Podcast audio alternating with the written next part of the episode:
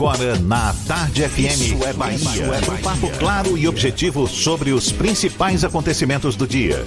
Um programa com a marca do Grupo A Tarde de Comunicação e do Bahia Notícias. Para botar tempero no começo da sua manhã. Isso é Bahia. Isso é Bahia. Apresentação: Jefferson Beltrão e Fernando Duarte. Isso é Bahia. Oferecimento Ferreira Costa. Tudo para casa, construção e decoração. Que maravilha! Salve, salve! Bom dia! Seja bem-vindo, seja bem-vinda! Estamos começando mais um Isso é Bahia e vamos aos assuntos que são destaque nesta quinta-feira, 23 de abril de 2020. Começa a valer hoje o decreto sobre uso geral de máscara na capital baiana.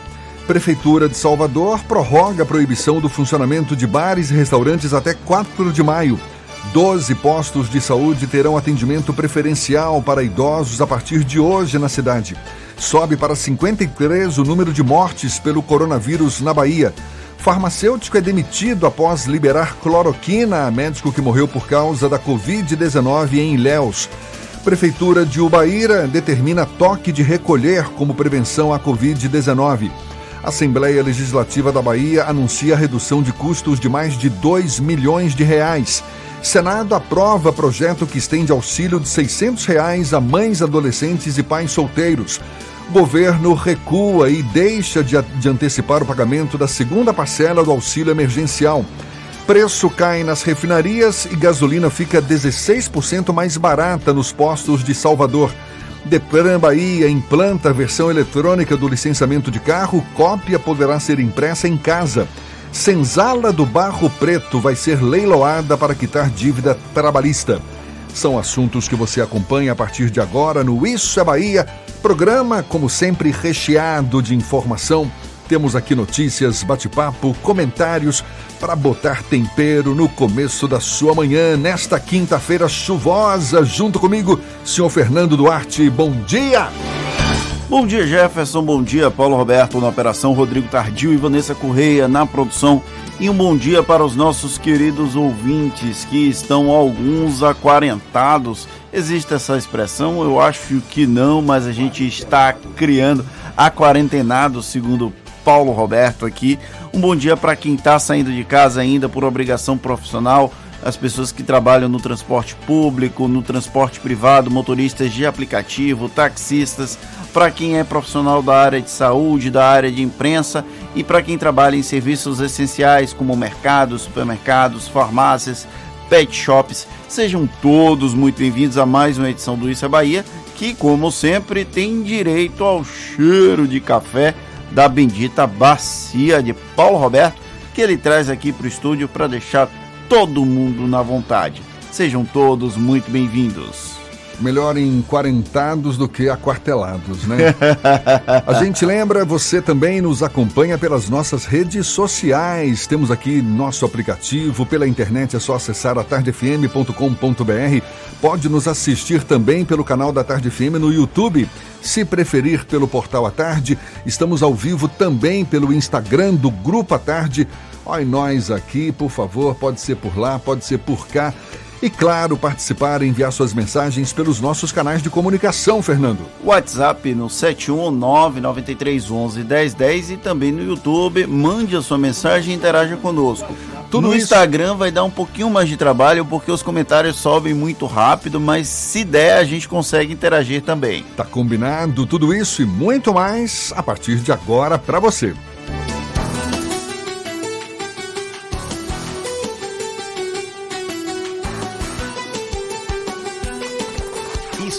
Isso é Bahia. Previsão do tempo. Previsão do tempo. Mais um dia instável aqui na capital baiana. Quinta-feira amanheceu com céu nublado, chuva em algumas áreas, já tinha chovido durante a noite. A temperatura agora na capital baiana é de 26 graus. Previsão de mais chuva ao longo do dia. Ives Maceda, quem tem as informações. Bom dia, Ives. Olá, Jefferson. Muito bom dia para você. Bom dia para todo mundo ligado aqui na programação da Tarde FM, no programa Isso é Bahia. Olha, Jefferson, a circulação dos ventos vai favorecer a formação de nuvens bastante carregadas sobre a região nordeste do país nesta quinta-feira. A previsão aqui para Salvador e também para a região metropolitana é de chuva persistente com poucas aberturas de sol, ainda entre muitas nuvens. Tem previsão, inclusive, Jefferson, de risco de chuva com até forte intensidade, mas que deve ser localizada e pode vir acompanhada de raios e rajadas de vento. Os termômetros, a temperatura deve oscilar entre 24 e 29 graus. Coronavírus, não deixe que ele viaje com você. Juntos vamos vencer essa pandemia. CCR, viva seu caminho. Já já eu volto, Jefferson, com a previsão do tempo para o interior do estado. É contigo. Tá combinado então. Valeu, Ives. 7 e 8, agora aqui na Tarde FM. Isso é Bahia. Quando as imagens mostravam asiáticos usando máscaras para sair de casa por causa da poluição, alguém imaginava que esse cenário aconteceria no Brasil? Pois é, só que a motivação aqui não é o ar poluído, mas a pandemia do novo coronavírus, que vai colocar as máscaras como mais um item do vestuário do brasileiro. A partir de hoje, as máscaras passam a ser obrigatórias nas ruas de Salvador. Agora, a gente está preparado para lidar com isso? O uso cotidiano dessa nova indumentária é tema do comentário de Fernando Duarte. Isso é Bahia. Política. A Tarde FM. Pois é, Jefferson, máscaras farão parte da rotina do brasileiro durante algum tempo. A Bahia confirmou que o uso delas será obrigatório em todo o estado e a partir de hoje, Salvador vai passar a cobrar que cidadãos a incorporem na indumentária regular. Será uma rotina difícil, porém necessária. Em conversas com o Bahia Notícias ontem, o prefeito da capital baiana, Semineto, sinalizou que, ainda que as medidas restritivas sofram uma flexibilização, as máscaras devem ser adicionadas ao vestuário do dia a dia. Eis mais um desafio que o novo coronavírus impõe à nossa sociedade. Usar máscara incomoda e não é pouco. Numa cidade úmida e quente como Salvador, parece que a chatice aumenta exponencialmente. Ainda mais quando se tem que usar durante todo o dia e o tempo inteiro. Porém, não chega a ser uma escolha de Sofia. É muito mais fácil incorporar o uso de máscaras ao cotidiano do que lidar com a crise ainda mais grave na saúde pública e privada. Ainda assim, veremos muita gente reclamando. E sim, eu estarei nesse grupo, mas eu reconheço que é por uma boa causa. Como há quem enxergue na crise uma oportunidade, produzir e vender máscaras virou uma opção para lidar com a queda de renda. Quase todo mundo com uma máquina de costura passou a fazer o item em casa seja para doação, seja para angariar alguma grana extra nesse período conturbado. Todos estão certos nesse caso. Se agora há uma demanda alta por máscaras, por que não aproveitar para firmar uma cadeia produtiva, ainda que temporária? Em Salvador, a Semineto deu indicações de que, mesmo após o fim das restrições de funcionamento do comércio e de alguns serviços, o uso da máscara fará parte do dia a dia da população durante muito tempo. Então, é bom pensar em como faremos esse uso. Como publicou um amigo nas redes sociais, a gente precisa até avançar para uma outra fase desse processo. A máscara combina com a camisa, com o terno, com a gravata, com o vestido, pode ter estampas diferentes. Brincadeiras à parte, é importante que façamos máscaras serem apenas mais um item da nossa rotina.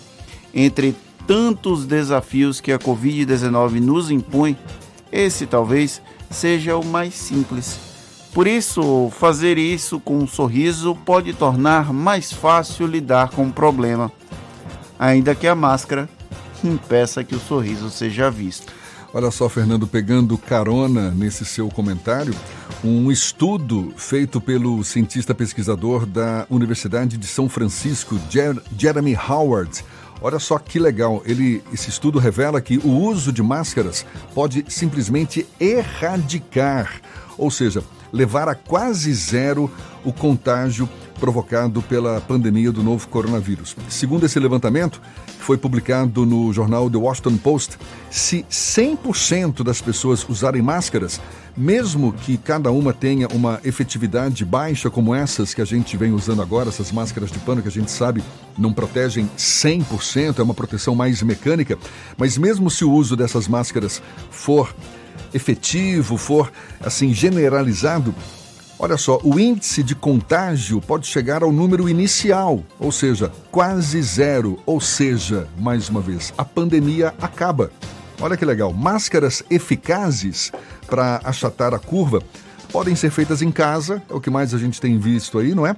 Com uma camiseta, uma tesoura, e segundo o estudo, todos devem usá-las sempre que estiverem em público. Segundo Jeremy Howard, é o chamado efeito de rede. A minha máscara te protege, a sua máscara me protege. Exatamente. Então a gente precisa incorporar, colocar na nossa mente, na nossa cultura, que o uso da máscara vai ser bacana nesse período. O Paulinho, inclusive, tá com a máscara aqui, com a camisa, não sei exatamente porquê, mas ele tá com essa máscara. E eu e Jefferson tiramos a máscara apenas durante o ar, mas se vocês verem tanto no Instagram quanto no YouTube, a gente tá com as nossas máscaras aqui em mãos, mas para facilitar a comunicação neste momento, a gente fica sem as máscaras. E que fique claro mais uma vez aqui no estúdio, nesse momento somos cinco e estamos procurando manter uma distância segura, cada um de nós aqui, não é? Para que a gente obedeça às recomendações tão propagadas por aí de manter distância, de usar máscaras, enfim. Todo mundo depois que sai do ar, máscara no rosto. E vamos adiante. Agora são 7 e 14 A Bahia registrou até ontem à noite, 53 mortes de pacientes infectados pelo novo coronavírus. É o boletim divulgado pela Secretaria Estadual da Saúde. O número total de infectados é de 1.645 aqui no estado. Entre as vítimas entre, entre, os mortos está Antônio César Ferreira Pita Jesus, de 48 anos, técnico de enfermagem do Hospital Santo Antônio, administrado pelas Obras Sociais Irmã Dulce aqui na capital. Ao todo, 405 pessoas estão recuperadas e 291 estão internadas. O Brasil tem 2.090, não, 2.906 mortes e mais de 45 mil casos de coronavírus. Números cada vez mais crescentes todos os dias, a gente informa aqui no Issa Bahia. E olha que a gente tem tido medidas restritivas em todo o país, aqui na Bahia, por exemplo, mas só Salvador já ultrapassou a marca dos mil casos, com mais de 100 casos registrados em menos de 24 horas. Falando em Salvador, 12 unidades de Salvador da rede municipal vão adotar horário especial para atendimento preferencial das pessoas acima de 60 anos a partir de hoje. Esses postos vão abrir uma hora mais cedo para atender ao público-alvo, das 7 da manhã às 8 da manhã. A medida pretende reduzir as chances de propagação do coronavírus. Entre as unidades de saúde da rede municipal estão a do bairro da Liberdade de Itapuã, a Clementino Fraga da Barra, Rio Vermelho, no Ramiro de Azevedo, no Centro Histórico, e em Cajazeiras, na UBS Nelson Piauí Dourado. Pois é, a gente falava do uso das máscaras, o decreto que obriga a população a fazer uso de máscara de proteção pelas vias, transporte público municipal, ambiente de trabalho, começa a valer a partir de hoje aqui na capital baiana. A medida, anunciada na semana passada pelo prefeito ACM Neto, tem como objetivo garantir a proteção individual e coletiva contra a Covid-19. A máscara pode ser de qualquer tipo, inclusive de pano, esse, esse tipo de máscara reutilizável, portanto, a partir de hoje, valendo em toda a capital baiana. De hoje até domingo, a Secretaria de Mobilidade vai fazer uma campanha de conscientização para orientar a população sobre essa obrigatoriedade do uso das máscaras nos ônibus. As ações vão ser realizadas nas estações da Lapa, Pirajá, Acesso Norte, Mussurunga e também em 80 pontos onde a concentração de passageiros é maior. A primeira blitz da São da hum, a primeira blitz realizada pela Transalvador vai fiscalizar o uso obrigatório de máscaras. Hoje, a região escolhida foi a do Dique do Tororó, próximo ao posto de gasolina que fica no sentido Estação da Lapa. A ação vai acontecer entre as nove e meia da manhã e vai, e vai se estender durante uma boa parte da manhã. Não tem o horário preciso que termina. Ela vai ter caráter educativo, ou seja, não vai ter advertência ou multa nesse primeiro momento, pelo menos até domingo. É, e a partir de segunda-feira, quem não estiver usando máscara não vai ter acesso ao transporte público, ônibus, metrô. Portanto, por enquanto, é uma medida preventiva, educativa e a partir de segunda-feira, restritiva também para acesso ao transporte público na capital baiana. Agora, 7 e 17 em Salvador.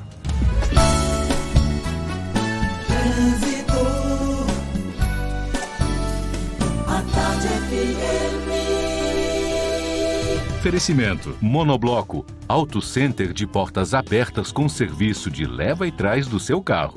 Letícia Rocha, de olho nos motoristas, muita pista molhada pelo caminho, pela frente, atenção redobrada e ela tem informações valiosas para gente. Letícia, bom dia. Jefferson, muito bom dia para você. Bom dia também para Fernando. Ótima quinta-feira para gente. E olha só, por causa dessa chuva toda que caiu na cidade hoje, tem pista alagada agora na Bonocô, na faixa da esquerda, próxima à estação de metrô, sentido ACM. Os motoristas devem ter bastante atenção.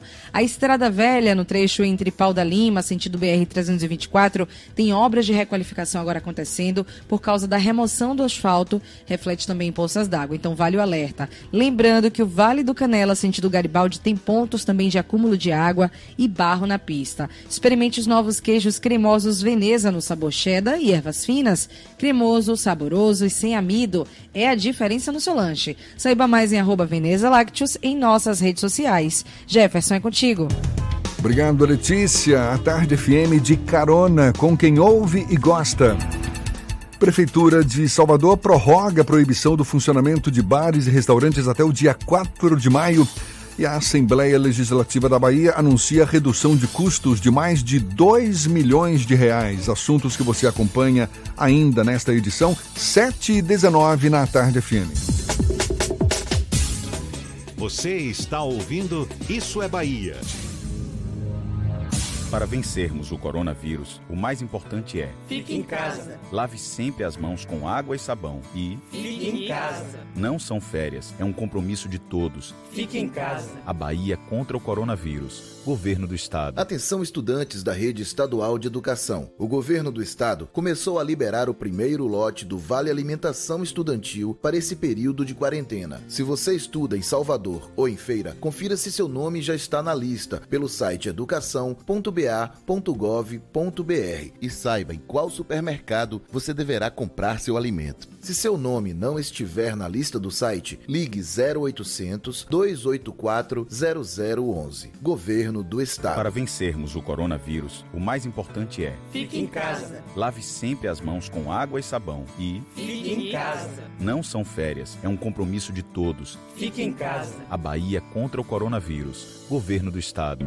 Quando o assunto é segurança do paciente, o Hospital Santa Isabel é referência internacional. Os atendimentos à emergência seguem normalizados e para aqueles pacientes que precisam manter seus tratamentos, consultas, exames e cirurgias, o Santa Isabel mantém fluxos seguros com equipes específicas dentro de rigorosos padrões de segurança. Pacientes com dificuldades respiratórias são atendidos em estrutura distinta e com equipes exclusivas. Vamos juntos superar Para esse vencermos momento. o coronavírus, o mais importante é: Fique em casa. lave sempre as mãos com água e sabão e Fique em casa. não são férias, é um compromisso de todos. Fique em casa. A Bahia contra o coronavírus. Governo do Estado. Monobloco, o pneu mais barato da Bahia. 0800 111 70 80 e a hora certa. Agora, 7h20, a Tarde FM, quem ouve gosta. Você sabia que na Monobloco os pneus velhos deixados pelos clientes podem virar chachim, cadeira e até asfalto? E que a Monobloco apoia o esporte amador e a cultura? E que também na Monobloco uma parte do lucro do serviço do seu carro você pode direcionar para algumas instituições beneficentes? Não sabia? Então se ligue. Monobloco faz tudo de mecânica e tem o pneu mais barato da Bahia. Água de Meninos, Lauro de Freitas e Abrantes. 0800 111 7080. Voltamos a apresentar Isso é Bahia. Um papo claro e objetivo sobre os acontecimentos mais importantes do dia. Agora, 7h22 e a gente vai até a redação do portal Bahia Notícias. Lucas Arras também tem novidades pra gente. Bom dia, Lucas. Jefferson. Bom dia para quem nos escuta aqui na capital do estado. Pesquisadores fran- franceses vão testar o uso de adesivos de nicotina contra o novo coronavírus após perceberem a baixa proporção de fumantes infectados pelo vírus. Assim que a autorização final for obtida pelo Ministério da Saúde francês, adesivos de nicotina serão administrados para profissionais de saúde e para pacientes hospitalizados com a doença. No entanto, os pesquisadores alertam que se jogar ao tabaco não é recomendado. Fumar altera os pulmões e seus efeitos nocivos à saúde, como câncer e ataques cardíacos, já são muito bem conhecidos. E o governo da Bahia irá distribuir máscaras para a população em um, em, em um edital de licitação aberto para a compra de mais de 10 milhões de unidades da- do produto de proteção. O governador Rui Costa reforçou na noite de ontem o pedido para que a população adote o uso de máscaras ao sair de casa, fato que será obrigatório em todo o estado daqui para frente. Eu sou Lucas Arraes, falo direto da redação do Bahia Notícias para o programa Isso é Bahia. É com vocês aí do estúdio. Valeu, Lucas. Olhe, as prefeituras que já tiveram reconhecida a situação de emergência ou estado de calamidade pública por causa da pandemia do novo coronavírus precisam estar atentas com a quantidade dos gastos. Isso porque, caso as despesas saiam do controle, os prefeitos podem responder por crime de responsabilidade, além de correr o risco da perda de mandato e outras punições. Para falar mais sobre o assunto, a gente conversa agora com o mestre em contabilidade governamental e diretor do Tribunal de Contas dos Municípios do Estado da Bahia, o professor da Universidade Federal da Bahia, Vitor Maciel. Seja bem-vindo. Bom dia, Vitor. Bom dia, bom dia Jefferson, bom dia Fernando, um prazer estar com vocês aqui. Vitor. Prazer. Acordar cedo é desafio para poucos, mas acordar cedo com informação, com cultura, é com vocês aí no, no, no, no canal. Forte abraço. Maravilha, muito obrigado. Seja bem-vindo. A gente sabe que é um grande dilema, não é, que os prefeitos têm pela frente, a necessidade de investir em ações para enfrentar essa pandemia, a pandemia do novo coronavírus e as regras que devem ser obedecidas para os investimentos públicos. Como resolver essa equação com o menor risco possível, Vitor? O grande desafio, muito na verdade, é atender os dispositivos legais. Eu poderia aqui citar uma série de leis, o que não vem ao caso nesse momento, mas eh, os instrumentos jurídicos são muito claros quando fala de emergência, quando fala de calamidade pública. E muitas vezes, eh, na verdade, a gente tem, aconte tem acontecido no cenário aqui na Bahia que alguns gestores não têm observado esse estado. Obviamente que, sob a fiscalização dos órgãos de controle, tem sido feita a contenção de eventuais gastos, mas a flexibilização da lei, para ser muito mais direta, ela depende claramente da declaração da calamidade pública. E esse reconhecimento é feito pela Assembleia Legislativa. É, os municípios, obviamente, no contexto de pandemia, a gente vive nesse contexto de caos social, onde é, o desemprego é uma realidade, né? não apenas no, no Brasil, em outros países, mas especificamente no nosso estado, mas por outro lado existem regras rigorosas para, para gastos públicos que precisam ser atendidas. Pois E é, é- os- os- sim. Pois não. Pode concluir. Então, o que os gestores precisam atentar é basicamente o que os normativos determinam e o que é flexibilização de regras, que a gente pode falar já já. Em relação à lei de responsabilidade fiscal, ela continua em vigor nesses tempos aí de pandemia, mas existe uma, uma flexibilização, não é? Em, em, situações de excepcionalidade, como é o caso agora. Que flexibilização é essa? É, o, ministro é, Alexandre Moraes, em decisão recente, decisão monocrática, ele é, acatou, obviamente, a manifestação da, da Advocacia Geral da União sobre a necessidade de executar alguns gastos sem que efetivamente houvesse é, as amarras legais por conta do contexto da, da pandemia. Por outro lado, é, esse dispositivo que já está lá positivado na lei de responsabilidade fiscal não significa dizer que existe um cheque, um cheque em branco para os administradores gastar. Por exemplo, existem alguns anexos na lei fiscal que fala de compensação orçamentária em relação à criação de programas governamentais, é, um dispositivo chamado limitação de empenho, que é contingenciamento de gastos, é, outro de enfrentamento é, de metas fiscais, que terminam sendo flexibilizados em função do contexto da pandemia, onde os gestores devem priorizar os gastos nessa área. Então, quando a norma fiscal, aí falando especificamente da lei de responsabilidade fiscal, fala que durante o período da calamidade pública, alguns dispositivos eles são flexibilizados, não significa dizer que seja gastos de forma assodada em qualquer área. A nossa preocupação, enquanto técnicos do setor público, é exatamente orientar os gestores no sentido de dizer que, olha, o que foi flexibilizado com base nos dispositivos legais foi, vou citar apenas o artigo, artigo 23 da Lei de Responsabilidade Fiscal, o artigo 31 da Lei de Responsabilidade Fiscal, né, que fala de é, medidas de compensação para programas de governo, que fala de é, regras de contingenciamento de gastos, para que esses recursos sejam focados no, nas ações de combate à pandemia. Vitor, você falava da, do, do estado de calamidade pública que tem que ser reconhecido pela Assembleia Legislativa e muitas prefeituras decretam o, a situação de emergência. São, são situações que flexibilizam o uso do dinheiro público, mas são distintas, não é? Exatamente. É, a, a, a, situação de emergência ele guarda relação com uma coisa muito simples. Existe a potencial eminência a ver acontecer. E aí, no, no contexto da emergência, os gestores preparam toda uma estrutura para essa a, a potencial o potencial acontecimento do caos. Por outro lado, a calamidade pública é já a instauração do caos. E quando falamos da instauração do caos, a necessidade de medidas emergenciais para conter aquele agravo local. Perceba, no contexto da calamidade pública, que é o objeto da nossa discussão, é, não apenas a administração local tem que motivar a Assembleia Legislativa, no caso dos estados e municípios, ou o Congresso Nacional, no caso da União, mas é, baseado nessa justificativa, deve é, ser acostado toda a motivação e fundamentação das autoridades, neste caso da Covid, sanitárias, que justifiquem o caso, o, o, que justifiquem o quadro.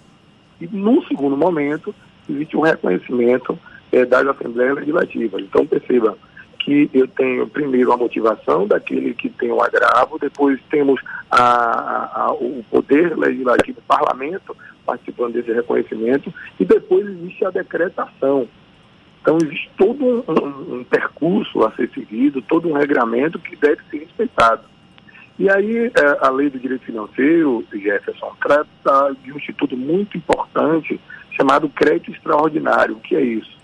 Como o orçamento é uma lei, esse é uma lei que autoriza gastos, no, nesse contexto do crédito extraordinário que acontece sobremaneira nas situações de calamidade pública, eu tenho é, a, a, a, a, possibilidade de antecipar gastos sem autorização legislativa prévia para depois encaminhar a remessa à Câmara, no caso dos municípios.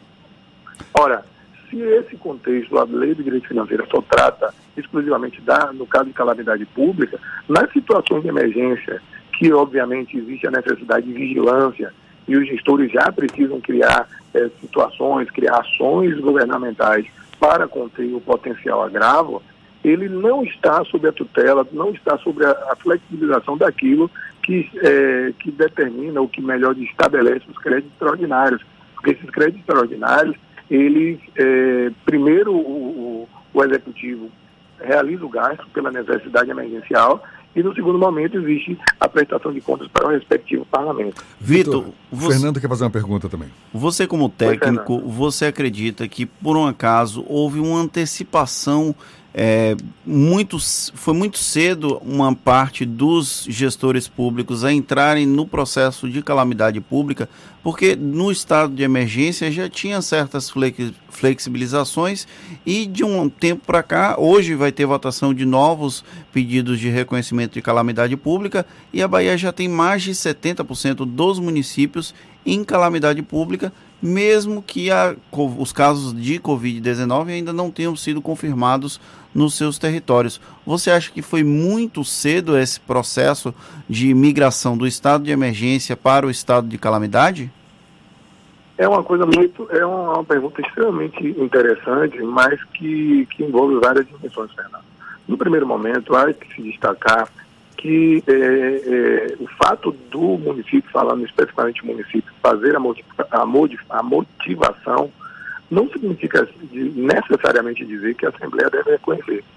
Então, nós estamos tratando de, de múltiplas de múltiplas dimensões. Mas a, ela a tem reconhecido praticamente todos os pedidos de, de estado de calamidade, né? Sim. É, mas aí percebam que é, a Organização Mundial de Saúde coloca a pandemia como é, um, um, contexto generalizado de comoção promovido pelo, pelo caos, é o Covid.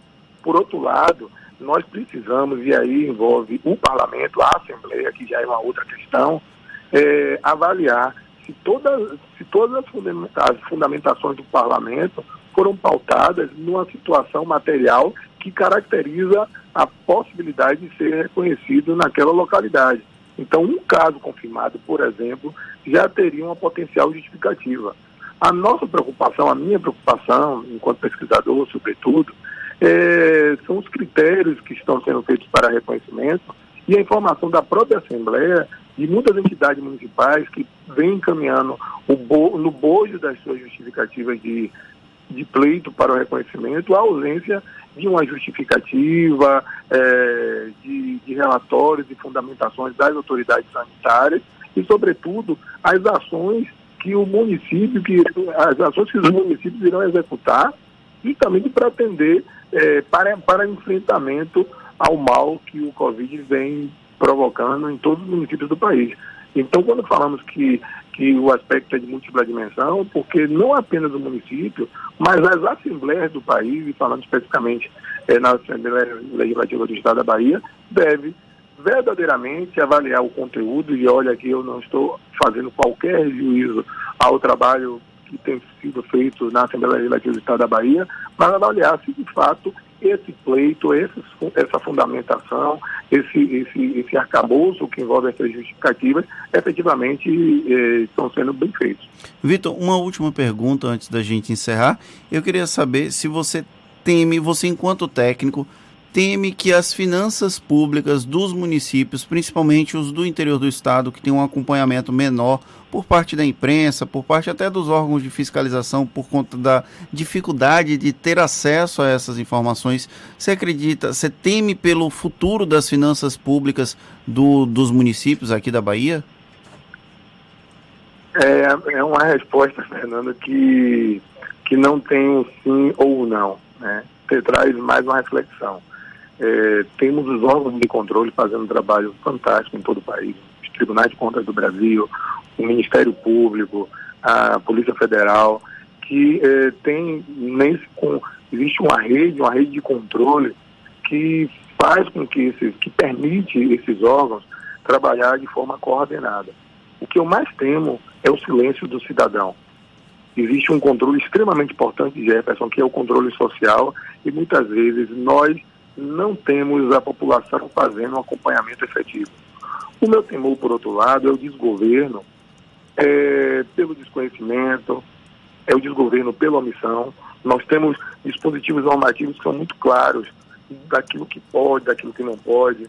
É, ontem mesmo recebi um questionamento muito interessante, alguém perguntando se os recursos que aquele município recebeu é, do é o que chama de precatório do Fundef, ou seja, recursos destinados à educação, poderiam ser aplicados nessas ações de enfrentamento à pandemia, quando nós temos é, dispositivos legais que claramente dizem esse dinheiro vinculado só pode ser utilizado na destinação ao qual é, a lei estabeleceu. Então, o que mais me preocupa dentro da sua nessa perspectiva, Fernando, que você questionou, é exatamente o silêncio né, do cidadão nesse contexto de fiscalização, em, alguns casos, em alguns casos, desconhecimento dos gestores ou, ou má fé de eventuais outros nesse contexto de aplicação. Nós temos muitas pessoas passando fome, a necessidade de, de das as administrações municipais e estaduais fazerem a sua participação com, com auxílios no programa é, de manutenção de emprego, são muitas ações governamentais e que precisam, e que precisam dos governos é, atender o seu papel de prestar aos financiadores do sistema aquilo que é expectativa, aquilo que é dever do Estado e direito do cidadão, e que todos nós consigamos sair desse contexto com muita paz, com muita temperança, com muito equilíbrio. A gente Não agradece. é fácil, mas é, com fé em Deus iremos conseguir. É, realmente fácil não é, mas é esse o desafio que todos nós temos pela frente. Muito obrigado a Vitor Maciel, mestre em contabilidade governamental, diretor do Tribunal de Contas dos Municípios da Bahia, professor da UFBA, pelos seus esclarecimentos. Um bom dia, até uma próxima, Vitor. Bom dia, Jefferson. Muito prazer estar com você. Fernando, muito prazer. Muito obrigado a vocês pelo convite. Espero que em outras oportunidades consigamos é, desenvolver mais esse assunto, um assunto que me é muito caro, mas ao mesmo tempo é, me traz uma série de reflexões, não enquanto profissional do setor público, mas também como cidadão.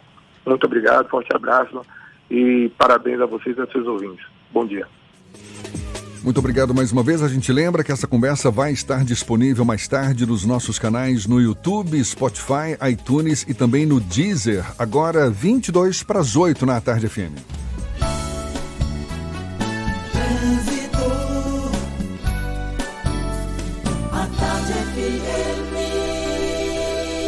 Oferecimento: Monobloco, Auto Center de portas abertas com serviço de leva e trás do seu carro. Letícia Rocha Apostos, mais uma vez, de olho nos motoristas. Letícia.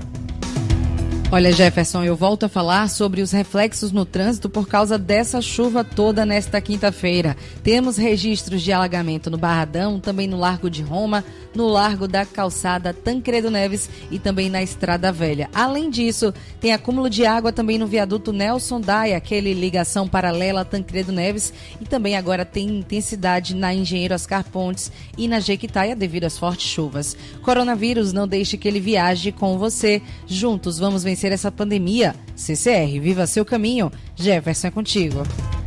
Valeu, Letícia. A Tarde FM de carona com quem ouve e gosta. Notícia boa: preço cai nas refinarias e gasolina fica 16% mais barata nas postas. Nas postas, ó. Misturei bombas com postos. Nas bombas de postos de Salvador. A gente dá os detalhes já já, 21 para as 8 na Tarde FM. Você está ouvindo Isso é Bahia. Para vencermos o coronavírus, o mais importante é: Fique em casa. lave sempre as mãos com água e sabão e Fique em casa. não são férias, é um compromisso de todos. Fique em casa. A Bahia contra o coronavírus. Governo do Estado. Você sabe o que a Assembleia faz? Faz valer os seus direitos. Lutando para evitar a saída da Petrobras e manter empregos e investimentos no Estado. Também cria políticas que valorizam as mulheres, os negros, o público LGBT e a oferta de uma educação de qualidade para indígenas. E ainda dão prioridade de matrícula em escolas públicas às crianças filhas de vítimas de violência doméstica. Porque para a Assembleia, garantir o direito dos baianos é o nosso dever. Assembleia Legislativa da Bahia, fazendo valer. Para vencermos o coronavírus, o mais importante é: Fique em casa. lave sempre as mãos com água e sabão e Fique em casa. não são férias, é um compromisso de todos. Fique em casa. A Bahia contra o coronavírus. Governo do Estado. Você sabia que na Monobloco toda a energia elétrica utilizada para consertar o seu carro é captada de placas solares e que o óleo trocado do seu carro vai para reciclagem para ser refinado novamente e que na Monobloco os pneus velhos deixados pelos clientes podem virar chachim, cadeira e até asfalto? Não sabia? Então se ligue. Monobloco faz tudo de mecânica e tem o pneu mais barato da Bahia. Água de Meninos, Lauro de Freitas e Abrantes. 0800 111 7080. Para vencermos o coronavírus, o mais importante é: Fique em casa. Lave sempre as mãos com água e sabão e Fique em casa. Não são férias, é um compromisso de todos. Fique em casa. A Bahia contra o coronavírus. Governo do Estado. Central Papelaria, os melhores preços e a maior variedade em material escolar e escritório da Bahia e a hora certa. Agora faltam 20 minutos para as 8 horas. A Tarde FM, quem ouve gosta. Um bom dia para você.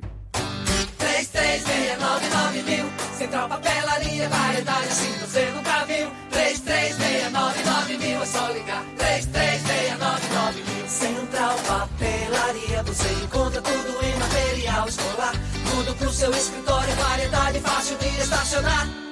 3369 Ligue 3369 mil, a maior variedade em material escolar e de escritório. Central Papelaria Lauro de Freitas. 3369 mil. Voltamos a apresentar Isso é Bahia. Um papo claro e objetivo sobre os acontecimentos mais importantes do dia. 7h42, a gente segue juntos pela Tarde FM. Já já tem as dicas da Marcita. Primeiro vamos à redação do portal à tarde. Thaís Seixas tem novidades. Bom dia, Thaís. Oi, Jefferson. Bom dia. Bom dia, Fernando. E a você que acompanha o nosso programa. O Hospital Espanhol é reaberto em Salvador com capacidade para 220 leitos voltados ao atendimento de pacientes infectados pelo coronavírus. Depois de seis anos fechada, a unidade passa a integrar os esforços no enfrentamento da Covid-19. Do total de leitos, são 140 para unidades de terapia intensiva e 80 para enfermaria clínica. O hospital conta ainda com um túnel de desinfecção desenvolvido pelo Sinai Cimatec. Com a reabertura do hospital, a Bahia passa a contar com 1.135 leitos de enfermaria e 429 leitos em UTI. E o Centro de Treinamento do Esporte Clube Bahia é invadido e tem materiais furtados. A situação aconteceu na semana passada e a informação foi confirmada pela assessoria do clube. O furto foi no departamento de almoxarifado da cidade tricolor, localizado em Dias Dávila. Entre os itens levados estão materiais esportivos, como bolas, meiões, camisas e calções. O caso é investigado pela Delegacia Territorial da cidade e a polícia já possui pistas sobre os suspeitos. As atividades do clube estão paralisadas desde o dia 17 de março por causa da pandemia do coronavírus. Essas e outras notícias estão no portal atarde, atarde.com.br. Vamos ouvir agora as dicas da Marcita. Shows, dança, teatro, música, diversão. Ouça agora as dicas da Marcita com Márcia Moreira. Olá, vamos às dicas para esta quinta-feira. De 23 a 26 de abril, os atores Gabriel Moreira, Kevin Vecchiato, Laura Hauser, Julia Benite e o diretor Daniel Rezende vão falar sobre a nova aventura que chega aos cinemas Turma da Mônica Lições. Eles vão participar de uma série de lives, sempre às quatro da tarde, nos perfis da Paris Filme e de quatro das maiores redes de cinema do Brasil. Hoje é a vez de Cascão fazer a primeira live e falar sobre a importância de lavar as mãos e de outros cuidados em tempos de pandemia. Amanhã, Cebolinha vai contar os planos infalíveis para ficar em casa na quarentena. No sábado será a vez de Magali compartilhar algumas receitas para fazer durante esse período. E no domingo, dia 26, a Mônica, dona da rua, vai contar tudo o que vai fazer para deixar todo mundo dentro de casa. E hoje acontecem duas lives para quem gosta de samba. Às seis da tarde tem Tiaguinho no YouTube e às oito da noite tem Jorge Aragão também no YouTube. E a cantora Ju Moraes lança amanhã em todas as plataformas digitais a parte 2 do álbum Ju ao Vivo, que foi gravado na Sala do Coro do Teatro Castro Alves. O projeto tem oito canções e três delas já foram apresentadas ao público. Para marcar o lançamento, Ju faz uma live no seu canal do YouTube amanhã a partir das sete e meia da noite. Mais dicas para curtir de casa no meu Instagram, Dicas da Macita. Beijos e fique em casa. Isso é Bahia. Apresentação: Jefferson Beltrão e Fernando Duarte. A Tarde FM. Quem ouve, gosta. Em meio à atual pandemia, muita gente de quarentena, muita gente em casa, nada melhor do que aproveitar o tempo para colocar a leitura em dia, pegar um bom livro. Hoje, hoje, inclusive, dia 23 de abril, é o Dia Mundial do Livro, data instituída para homenagear as diversas obras literárias, bem como seus respectivos autores. Um cara que conhece muito desse mercado editorial, aliás, com livros de primeiríssima qualidade, é Fernando Oberlander, proprietário da editora Caramurê, nosso convidado aqui no Issa Bahia. Seja bem-vindo. Bom dia, Fernando. Bom dia, Jefferson. Bom dia, ouvintes. É um prazer estar aqui com vocês tenho admiração pelo teu trabalho, por esse programa, já tive oportunidade, de externar isso. Acho que é um trabalho muito bacana. E é importante estar divulgando cultura, divulgando política, divulgando tudo dessa forma descontraída que você faz. Muito obrigado pelo convite. Obrigado, a gente também agradece. Fernando, independentemente de, de hoje ser o Dia Mundial do Livro, eu fico pensando aqui, nunca se buscou tanta informação como nesses tempos de pandemia principalmente pelas redes sociais, inclusive por meio das publicações digitais, que são cada vez mais frequentes também. E o livro? Qual o papel do livro nesse contexto, Fernando? Momento em que muita gente está de quarentena, você acha que é uma grande oportunidade de reforçar a importância do livro, resgatar a importância do livro, mesmo com tanta facilidade Olha, veja bem, eu um dia dei uma entrevista, até saiu, foi ontem, aí no Jornal Tarde, que me perguntaram uma coisa semelhante. Eu acho que o livro, ele simboliza, o, ele, ele retém dentro dele o conhecimento. E o conhecimento, ele é a esperança, porque foi através do conhecimento, que desejo de conhecimento, que o homem construiu todo o planeta, toda a sociedade, todo o sistema que nós vivemos. Então, para mim, o livro é o objeto da esperança. Se você não tem conhecimento, você não tem esperança de mudar as coisas melhorar o mundo, de fazer as pessoas melhores, fazer as cidades melhores. Então, para mim, o simbolismo do, do, livro hoje, principalmente nesse momento que nós estamos vivendo, o livro é um objeto da esperança. É só através do livro, do conhecimento que está dentro dele. E esse conhecimento, eu não faço, falo só de um conhecimento técnico, não. Falo do conhecimento também de, do, do prazer de você ler, da sensibilidade de você ler um romance, de você ler uma poesia, tudo isso faz engrandecer o homem, faz o homem se tornar melhor. E é através desse sentimento que a gente vai transformar a humanidade, fazer cada dia que passa, durante gerações, a, humanidade melhor. Então, para mim, não tem outra definição. É o, o, o livro é o objeto da esperança. Para além dos leitores, esse momento de reflexão também pode contribuir para novos escritores. Você, como dono de editora que trabalha nesse mercado, qual a dica que você dá para quem está aproveitando esse momento para rascunhar alguma coisa?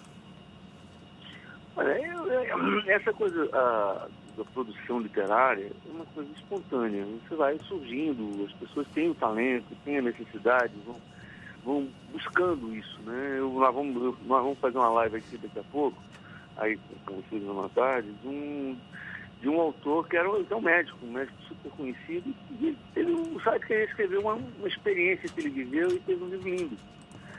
Mas essa, essa, essa, essa necessidade surge no pessoal de cada um dos autores, da necessidade que cada um tem de, de se expressar.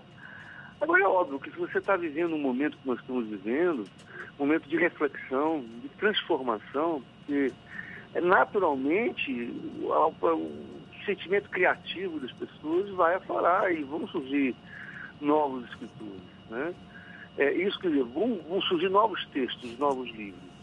Agora, daí você publicar é um outro processo, porque esse processo aí tem a questão do mercado, tem a questão, do, enfim, é, tem um processo natural de, de, de, de, como isso vai chegar à sociedade.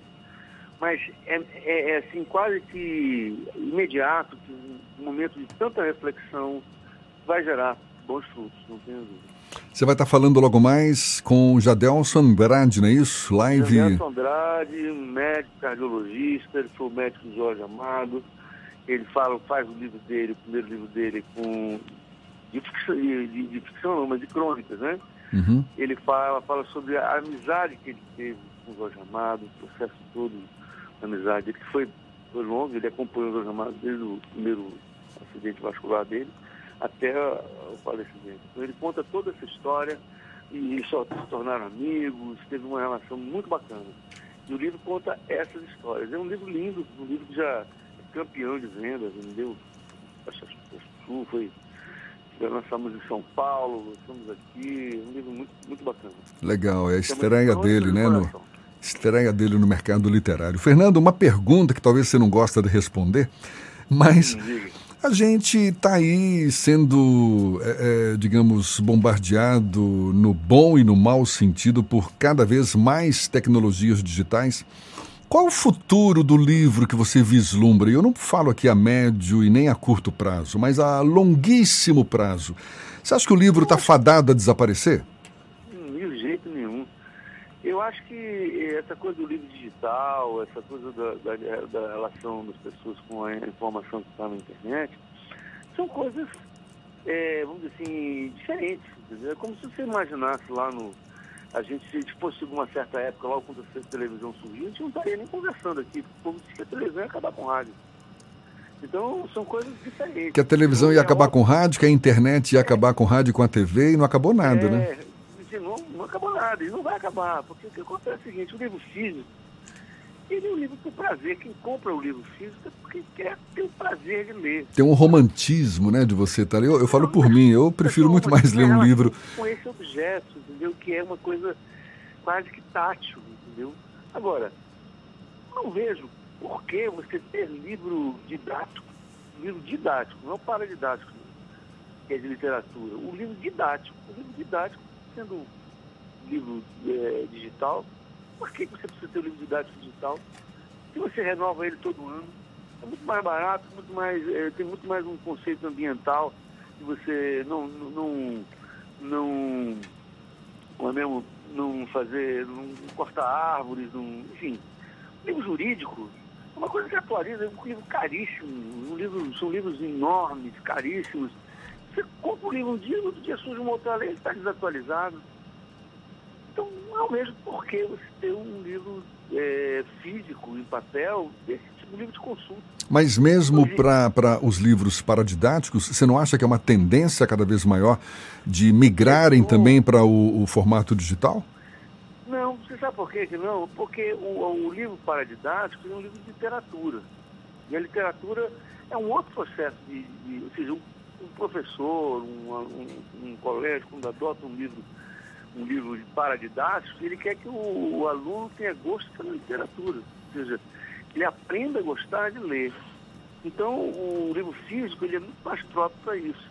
E mesmo assim, em alguns casos, se você for raciocinar, o livro físico ele supera o livro, o livro, o livro digital. Vou te dar um exemplo. Claro, quer ver? Olha, um livro infantil. Se ele for o digital, não precisa ser livro, vai ser desenho animado. Uhum. Não precisa ser passar página, não. Porque eu não tenho, não tem necessidade. Você tem um recurso suficiente para transformar um livro num com um desenho animado, com animação.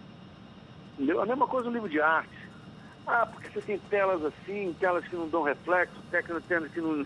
Tudo isso pode, pode acontecer, mas o livro, a impressão é, física de um livro de arte é que vai deixar a reprodução da, da obra de arte mais próxima em relação de cores, é, é, é uma outra relação do objeto com o leitor, entendeu? É uma outra coisa, bicho. Maravilha. É, enfim. Fernando, parabéns para você pela passagem do Dia Mundial do Livro, você que abre espaço aí para tantos autores, tantos literatos, muito legal. Parabéns pela, pela Caramorê, que é uma editora fantástica, livros de primeiríssima qualidade. Muito obrigado pela sua disponibilidade também, estar aqui conosco.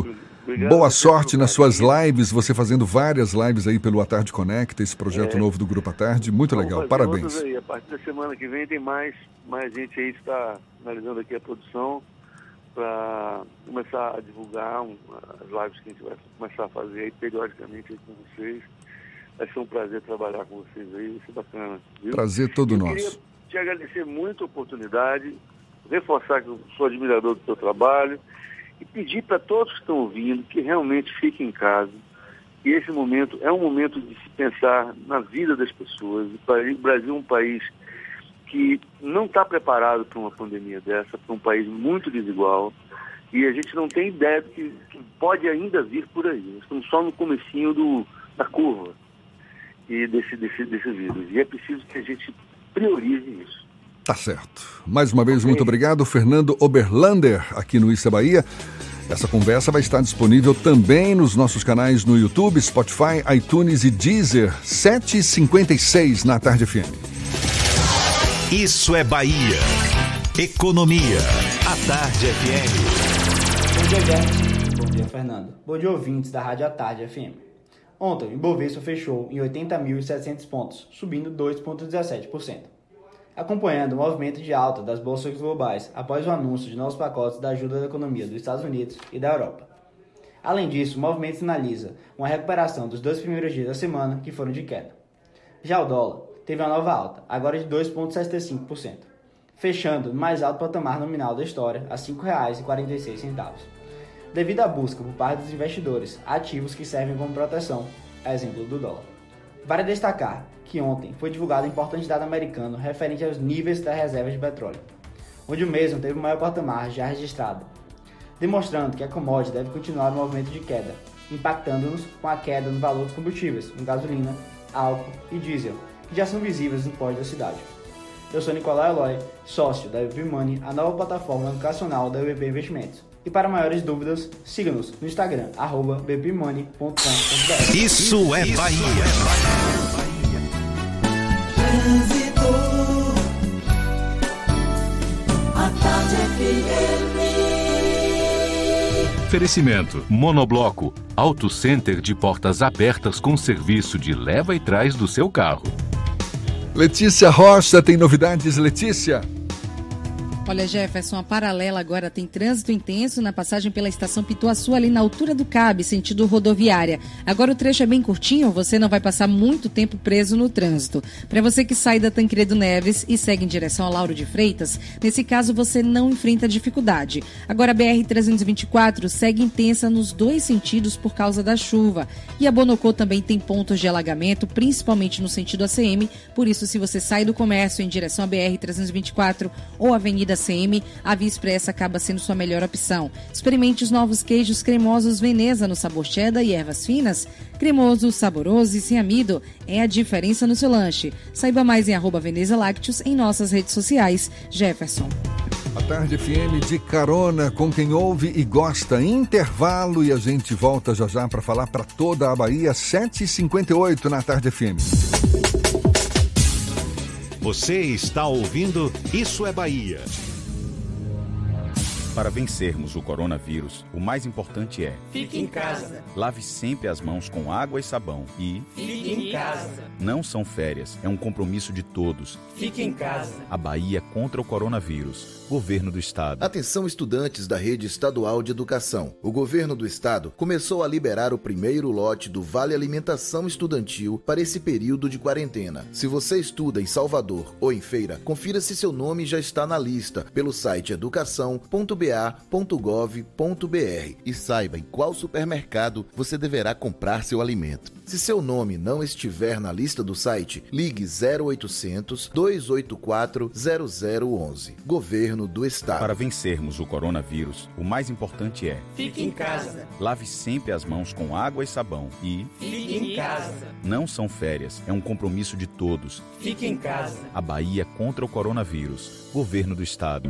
Quando o assunto é segurança do paciente, o Hospital Santa Isabel é referência internacional.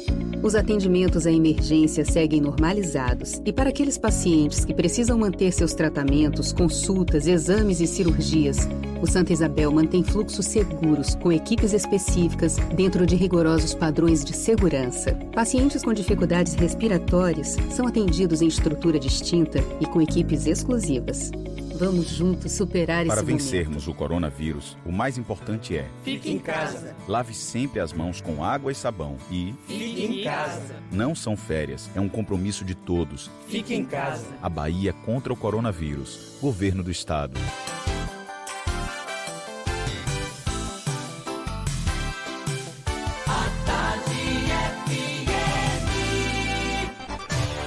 Atenção, emissoras afiliadas à Tarde FM. Em 5 segundos, isso é Bahia para todo o estado.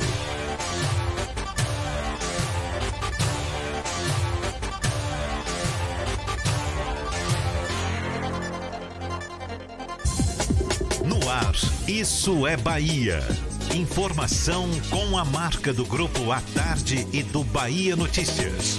Política, segurança, saúde, cidadania.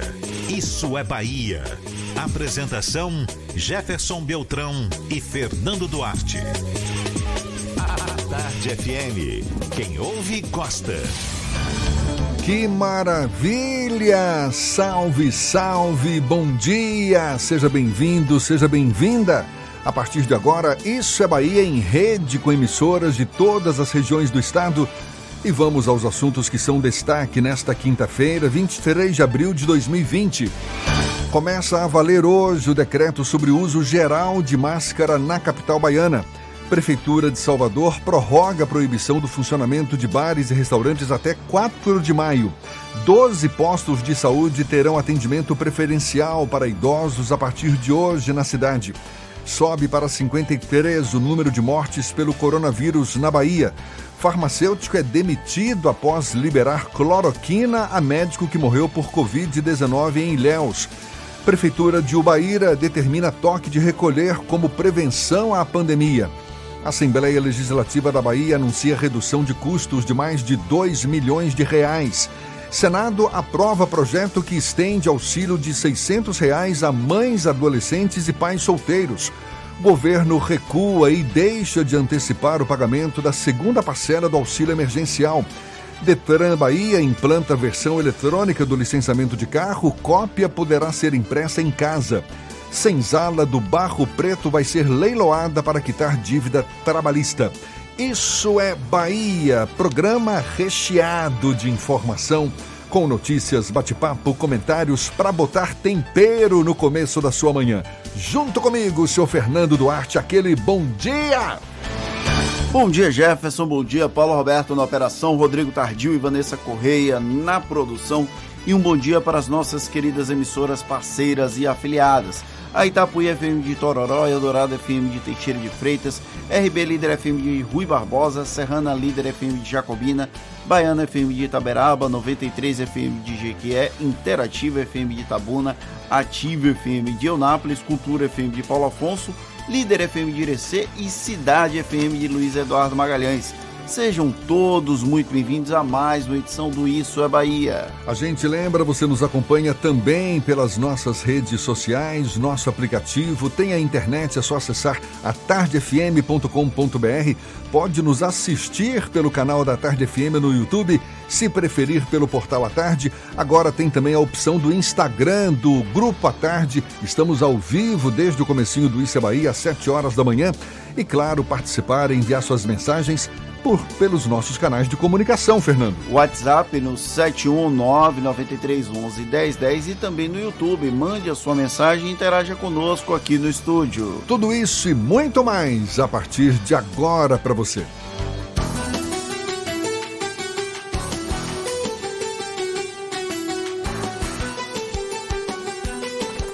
Isso é Bahia. Previsão do tempo. Em Salvador, mais um dia de tempo instável. Já amanheceu com muitas nuvens, chuva, choveu também durante a noite. A previsão é de que ocorra mais chuva ao longo do dia, previsão de mais de 50% para esta quinta-feira. A temperatura agora na casa dos 27 graus e no interior do estado, a gente fica sabendo agora com as informações de Ives Macedo. É você mais uma vez, Ives.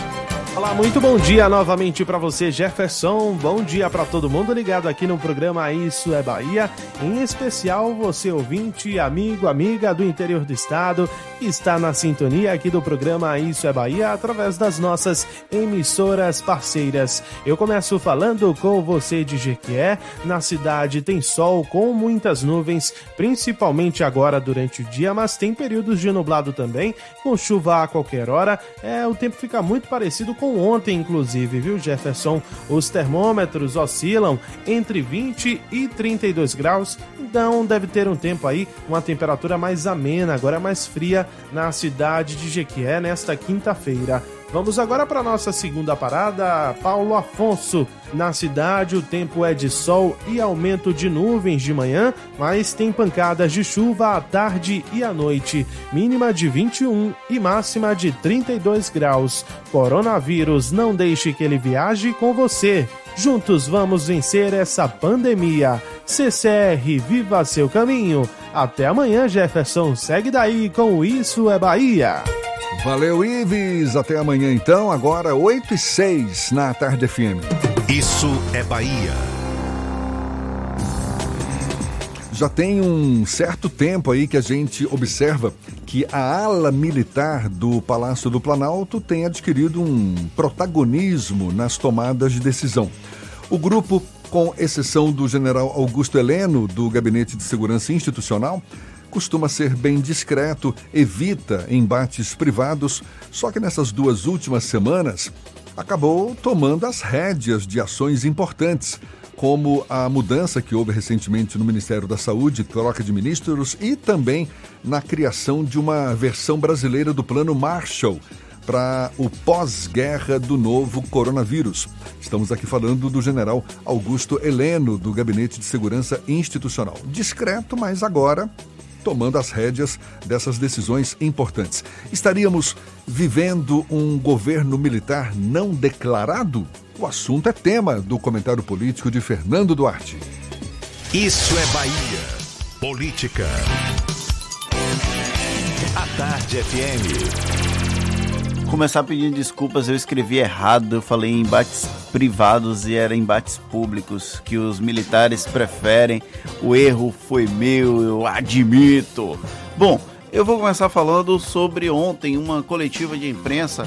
O ministro-chefe da Secretaria de Governo, Luiz Eduardo Ramos, ele falou que um dos grandes problemas desse processo é da imprensa que fica mostrando caixão no jornal de manhã, caixão no jornal à tarde, na hora do almoço, na verdade, e caixão na hora da noite. É aquela velha história. Ao invés de providenciar, corrigir o problema da mensagem, vamos culpar o mensageiro. É muito mais cômodo, muito mais tranquilo fazer isso.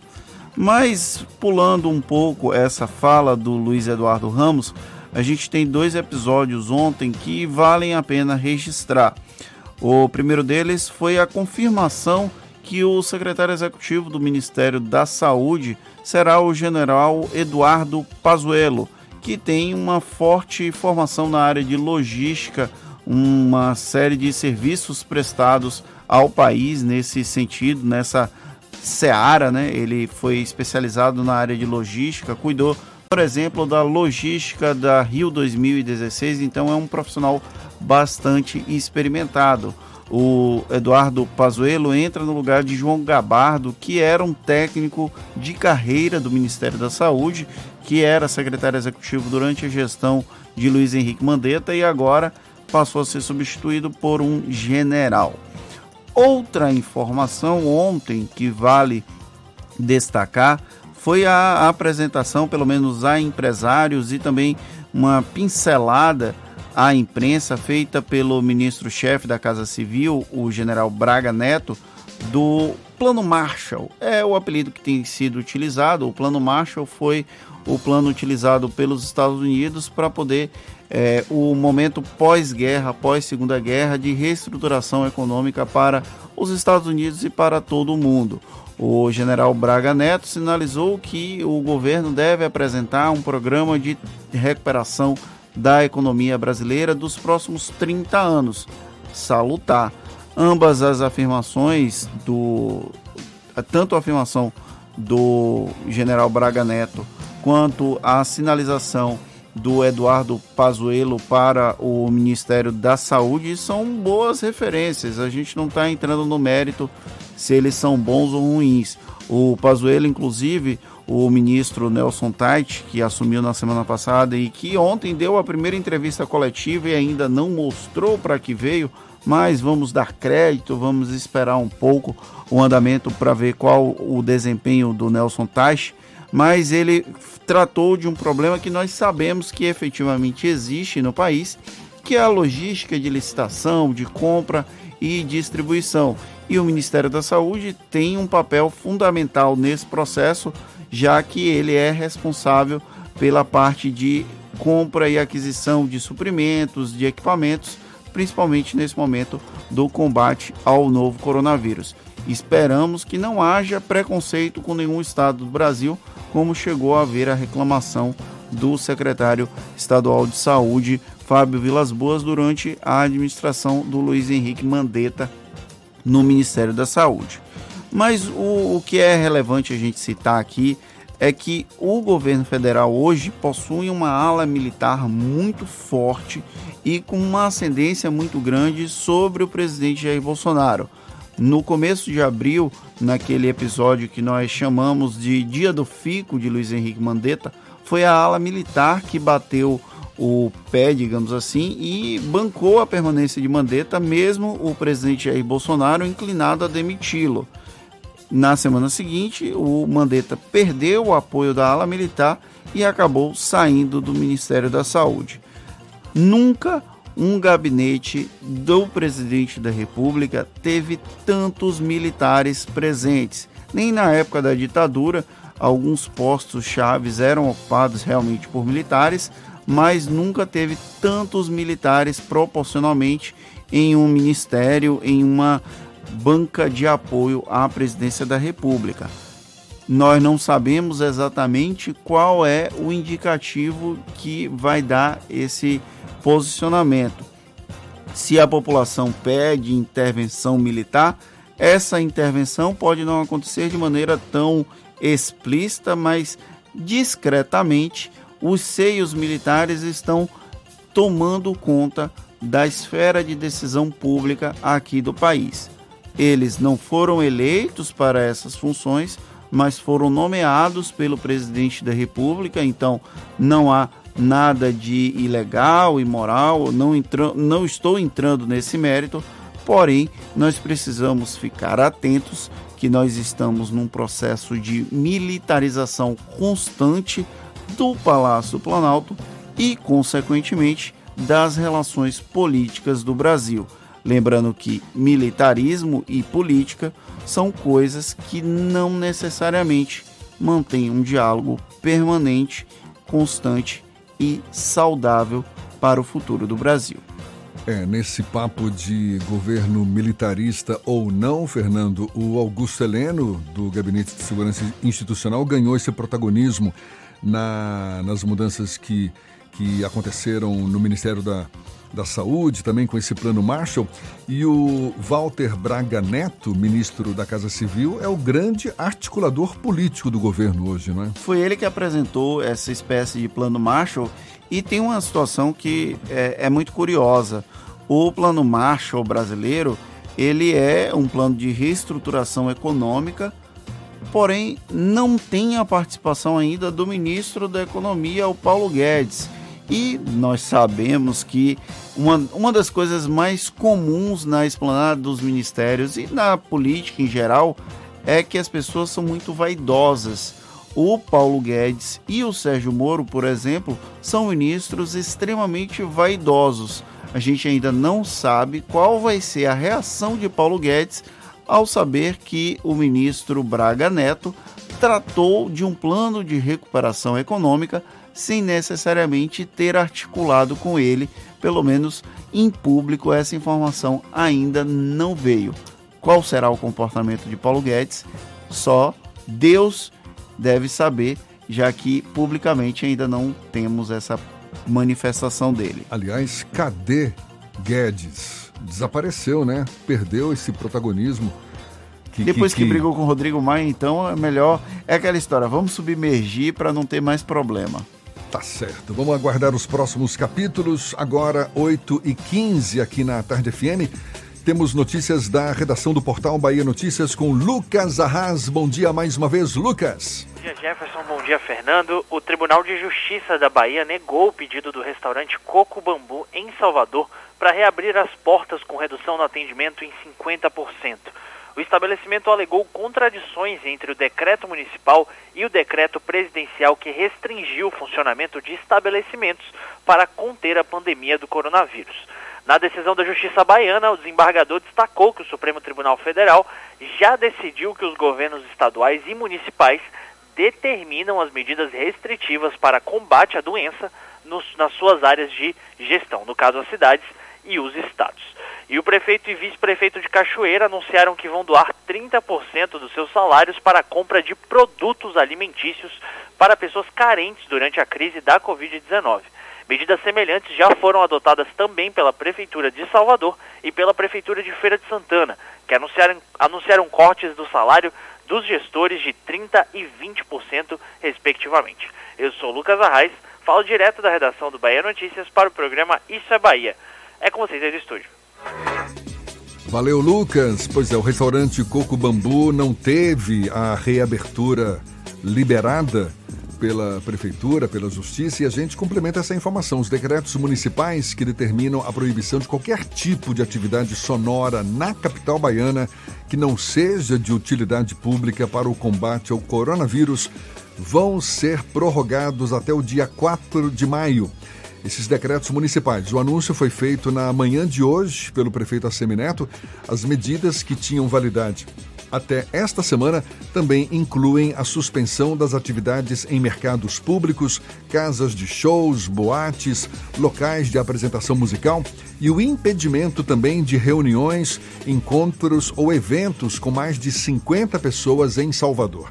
Além dessas atividades, está sendo mantida a suspensão de qualquer alvará de reparo ou de obras em imóveis já ocupados, exceto aquelas de caráter emergencial. Estão liberadas apenas as obras em imóveis não ocupados e aquelas a céu aberto, desde que seja respeitada a obrigatoriedade do uso de máscara. A suspensão da cobrança de zona azul e do funcionamento de bares e restaurantes na cidade também permanece até o dia 4 de maio. Como é o nome mesmo do restaurante que a justiça negou que vai ficar fechado? Coco Bambu. Beleza. Vida que segue. Uma redução de custeio de 2 milhões e meio de reais mensais foi anunciada ontem pela Assembleia Legislativa. A medida decidida pela mesa diretora vai valer enquanto durar a pandemia do coronavírus. Por que tá todo mundo rindo? Eu não tô entendendo essas gargalhadas aqui no estúdio. A medida vai valer enquanto durar a pandemia do coronavírus. Licitações de itens não essenciais, como material de expediente, café, água mineral e outros itens, foram canceladas.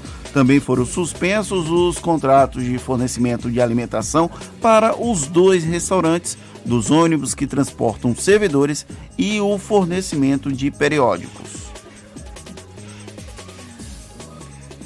Eu vou seguir aqui porque eu não tô conseguindo entender. Jefferson está em crise de riso mais uma vez. É melhor deixar pra lá. Vamos, vamos seguir adiante. O nosso.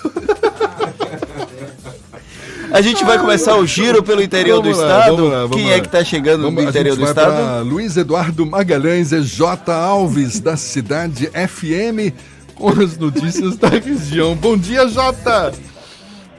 Bom dia, Jefferson, Fernando, equipe ouvintes do Isso é Bahia. A partir de agora destacaremos as principais notícias do Oeste Baiano, diretamente da capital do agronegócio.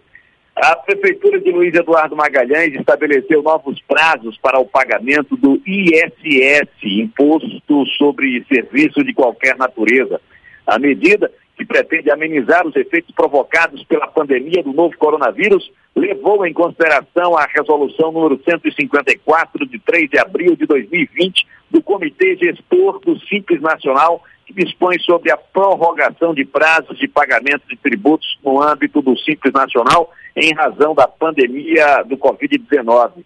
O decreto número 153, de 7 de abril de 2020, alterou o artigo 6 do decreto número 142 de 2020, de 2 de abril, estabelecendo que os recolhimentos devidos referentes aos meses de março, abril e maio foram prorrogados para os dias 20 de julho, 20 de agosto e 21 de setembro, respectivamente. Com esta medida, a Prefeitura Municipal, por meio da Secretaria de Administração e Finanças, busca contribuir com a manutenção de empregos, uma vez que o adiamento dos recolhimentos ajuda o empregador com o pagamento da folha salarial. Mas uma boa notícia: as duas pessoas que contraíram coronavírus em Luiz Eduardo Magalhães estão curadas. A Prefeitura de Luiz Eduardo Magalhães divulgou na tarde de ontem um novo boletim de monitoramento do coronavírus no município. Até o momento, 62 casos foram descartados, há 70 casos suspeitos em monitoramento, ou seja, os pacientes estão isolados em seus domicílios e sob monitoramento sem a exigência de notificação para a coleta de exames. Há dois casos suspeitos notificados aguardando os resultados dos exames, 20 casos negativos e dois casos confirmados, ou seja, os dois pacientes que tiveram casos confirmados já estão curados. E por aqui encerro minha participação, desejando a todos uma ótima quinta-feira e um excelente fim de semana. Eu sou o J. Alves, da Rádio Cidade FM de Luiz Eduardo Magalhães, para o Isso é Bahia. Olha só uma boa notícia: Petro, Petrobras anunciou queda de 8% no preço da gasolina nas refinarias nesta semana. E alguns motoristas já têm encontrado combustível mais barato nos postos de Salvador. Em média, o preço do combustível diminuiu 16% na capital baiana. O valor da gasolina ontem nas bombas aqui de Salvador variava entre R$ 3,96 e R$ 3,99. O preço do álcool também caiu e dois motivos levam à queda do preço. Primeiro, a crise entre os países principais, os principais produtores do combustível, Arábia Saudita e Rússia, e segundo, a pandemia do coronavírus, com menos gente saindo de casa, ou seja, uma demanda menor para o consumo desses combustíveis, portanto, aí uma desaceleração da economia, Fernando. E a Justiça do Trabalho determinou o leilão da sede da Associação Cultural Bloco Carnavalesco Ileaê, conhecida como Senzala do Barro Preto, no bairro do Curuzu, aqui em Salvador. A penhora visa arcar com uma dívida trabalhista de quase 300 mil reais. A dívida é fruto de um processo trabalhista de um ex-vocalista que integrou o grupo de 1988 até o carnaval de 2010. O presidente fundador do Ileaê, Antônio Carlos dos Santos, o vovô, afirmou ainda não ter sido notificado da penhora do imóvel. Agora, 8h22, a gente vai também para Itororó, capital da carne de sol. Maurício Santos, da Itapuí FM, é quem fala conosco, tem as notícias da região. Bom dia, Maurício. Dia, Jefferson. Bom dia, Fernando. Bom dia a todos do Isso é Bahia. Bom dia para toda a Bahia. Falando aqui de Tororó, a capital da carne de sol. Vamos com notícias aqui da nossa região do Médio Sudoeste. E começando aqui pela cidade de Itapetinga. Em Itapetinga, a prefeitura instala lavatórios portáteis em ruas centrais da cidade. Na luta pelo combate ao coronavírus, a Prefeitura de Itapetinga, através do SAAI, iniciou a instalação de lavatórios portáteis em pontos estratégicos de maior movimentação de pessoas no centro comercial da cidade. Cada estrutura tem capacidade ilimitada de água e conta com torneiras de plástico, além de recipientes para sabão líquido e papel toalha. Segundo a prefeitura, a água é potável, porém é exclusiva para higienizar as mãos e não deve ser ingerida, vez que é ligada aí diretamente à rede de abastecimento do SAAI.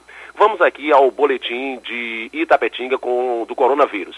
A Prefeitura de Itapetinga divulgou o boletim informativo desta quarta-feira, dia 22, sobre a pandemia do Covid-19 no município. A cidade tem até o momento 58 casos monitorados pela vigilância epidemiológica, 25 descartados, 4 confirmados, 3 curados e 1 óbito. Saindo agora de Itapetinga e vindo para Itororó, vamos ao boletim aqui da nossa cidade. Em Itororó, são 60 casos monitorados em isolamento social. Um caso suspeito, sete casos descartados, 96 saíram do monitoramento, um aguardando o resultado de exame, quatro confirmados e quatro cura clínica. Jefferson Fernando, eu sou Maurício Santos falando aqui da Itapuí FM de Itororó, a capital da carne de sol, para o Isso é Bahia, para toda a Bahia. Agora é com vocês, bom dia. Valeu, Maurício. E olha, valeu também pelas participações aqui nos nossos canais de comunicação, pelo Instagram. Abraço para Evandro Rodrigues, Hugo Oliveira, Malu Arras Porto. Lene Ribeiro, sempre conosco também. O Alex Barril, dizendo que também está nas suas atividades normais, trabalhando em condomínio. Muito obrigado, Alex. Um abraço também para Magno Luiz, a cantora Liz Braga. Seja bem-vinda, Liz. Muito obrigado, dizendo que se divertiu aqui com as nossas risadas, só que todo mundo perdeu a piada, né? E vai ficar com a piada perdida, não tem jeito. Abraço também para Raivilas, Washington, Catados, Os Catados. Muito obrigado a todos que participam aqui pelo canal do YouTube, no nosso WhatsApp também, muita gente dando um alô. Isso mesmo, tem a Vera Lúcia, o Denivaldo, o Naelson, que perguntou inclusive qual foi a piada. O Antônio Jorge sacou qual foi a piada e tá rindo aqui da nossa cara. A Maria Luísa interagindo com a gente. A Sandra Mara, que está reclamando que o Ives é o único que não dá bom dia para Fernando a Letícia, o Lucas, a Thaís, todo mundo fala do Fernando e o Ives não cita o tal do Fernando. Marcelino Mendes, José Antônio, José Carlos, Cleide Palma, todo mundo interagindo conosco aqui. A Cristina Maria Suzarte, que ontem ela mandou uma foto, Jefferson Beltrão, você com óculos, todo estilizado. Ela pegou um filtro do Instagram e botou um óculos diferente em você, um óculos escuro aqui no estúdio. Um beijo para ela que sempre está interagindo conosco. E pelo Instagram, o Grupo à Tarde, o Instagram do Grupo à Tarde, você também nos acompanha por lá desde quando? Desde anteontem, né? Que a gente já está ao vivo pelo Instagram. Anteontem foi anteontem feriado. foi feriado, desde segunda-feira. Eu sei que foi há três programas já passados. Quem mais? Não estou entendendo a sua letra, Paulinho. Tem gente aqui. Adma. Adma de Campinas. Legal, muito obrigado. Mandando um alô para nós também. Bom, a gente segue agora 8h27. Vamos para Irecê. A... É o Sandro Moreno da Irecê, líder FM. Quem fala conosco também tem as notícias da região. Bom dia, Sandro. Bom dia, Jefferson. Bom dia, Fernando. Irecê, nesse momento, 22 graus. O comércio de Irecê reabriu ontem. E o funcionamento do comércio é das 11 até as 9 horas da noite. A partir do dia 27, a partir da próxima segunda, até 1 de maio, o comércio vai funcionar das 10 às 20 horas. Restaurantes e lanchonetes, o horário é normal e com 50% das mesas. Pode abrir normal, mas tem que reduzir aí metade das mesas. Bares abrem a partir de hoje, aqui na cidade de Irecê, o horário de funcionamento é do meio-dia às 21 horas, com a determinação da prefeitura, também com 50% das mesas e sem uso de som e de música ao vivo. Nesses dias de pagamento aí da, desse auxílio emergencial do governo federal, a cidade de Irecê e as cidades da região com enormes filas.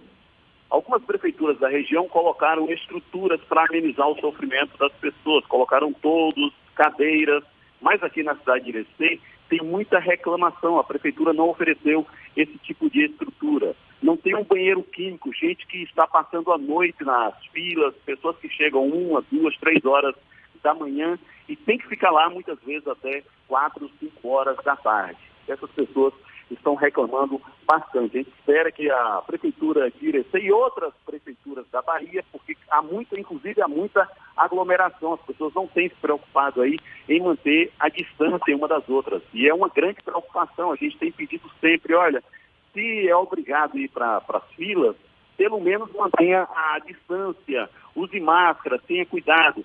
Aqui em Irecê foi instalado pias eh, nas proximidades dos bancos e das lotéricas, o povo está lavando as mãos. É, disponibilizado também é, sabão, é, papel toalha. Então a gente pede, solicita aí as pessoas para manterem o distanciamento. Sandro Moreno, do Grupo J Civineiro Comunicação, para o programa Isso é Bahia. O farmacêutico do Hospital Costa do Cacau, em Ilhéus, que vendeu remédios ao médico que morreu por causa do coronavírus, foi demitido por cometer uma infração ao liberar medicamento controlado de uso hospitalar. Essa informação foi divulgada ontem pela Secretaria Estadual da Saúde. O profissional tinha liberado a hidroxicloroquina e a azitromicina, que podem ter ajudado na morte aí do Gilmar Calazans, de 55 anos. A receita foi feita por um outro médico que atua no hospital e, segundo a CESAB, foi advertido. E olha só, a Prefeitura de Abaíra, no interior aqui da Bahia, decretou toque de recolher das 8 da noite até as 6 da manhã como medida de prevenção ao coronavírus. Até a tarde de ontem, o município não tinha registrado casos confirmados da doença. Carros de som circularam pela cidade para alertar a população sobre a determinação do toque de recolher. Segundo a prefeitura, o objetivo é fazer com que as pessoas fiquem em casa para evitar aglomerações nas ruas. Olha, o Detran já implantou uma versão eletrônica do licenciamento de carro. A cópia poderá ser impressa em casa. A gente dá os detalhes já já para você. 8 e meia na tarde FM. Você está ouvindo Isso é Bahia. Para vencermos o coronavírus, o mais importante é: Fique em casa. lave sempre as mãos com água e sabão e Fique em casa. não são férias, é um compromisso de todos. Fique em casa. A Bahia contra o coronavírus. Governo do Estado. Você sabe o que a Assembleia faz? Faz valer os seus direitos. Valorizando uma pauta pró-municípios que garante os recursos das cidades do interior. Além disso, a ALBA debate normas para o transporte complementar, beneficiando quem não é atendido pelo sistema. E atenta ao que acontece no dia a dia, a ALBA cobra ações para preservar a segurança das barragens existentes na Bahia. Porque para a Assembleia, garantir o direito dos baianos é o nosso dever. Assembleia Legislativa da Bahia, fazendo valer. Para vencermos o coronavírus, o mais importante é: Fique em casa. lave sempre as mãos com água e sabão e Fique em casa. não são férias, é um compromisso de todos. Fique em casa. A Bahia contra o coronavírus. Governo do Estado. A tarde FM.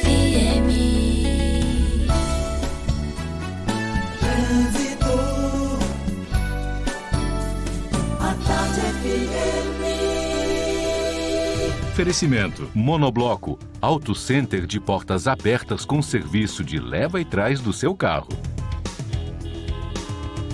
Bom dia, Letícia. A gente tem informações do trânsito com você. Seja bem-vinda mais uma vez. Olha, Jefferson, eu volto para lembrar os pontos de alagamento que tem na cidade agora devido às chuvas. Olha só, Água de Meninos, ACM, Baixa do Fiscal, Jequitaia, Imbuí, Bonocô, Largo de Roma e Largo da Calçada. Além disso, não há previsão para a saída das lanchas no sistema Salvador Mar Grande por causa das condições climáticas. Para você que precisa fazer essa travessia, pode utilizar o sistema Ferryboat. Experimente os novos queijos cremosos Veneza no sabor cheddar e ervas finas. Cremoso, saboroso e sem amido. É a diferença no seu lanche. Saiba mais em arroba Veneza Lácteos em nossas redes sociais. Jefferson é contigo. Obrigado, Letícia. Tarde FM de carona com quem ouve e gosta.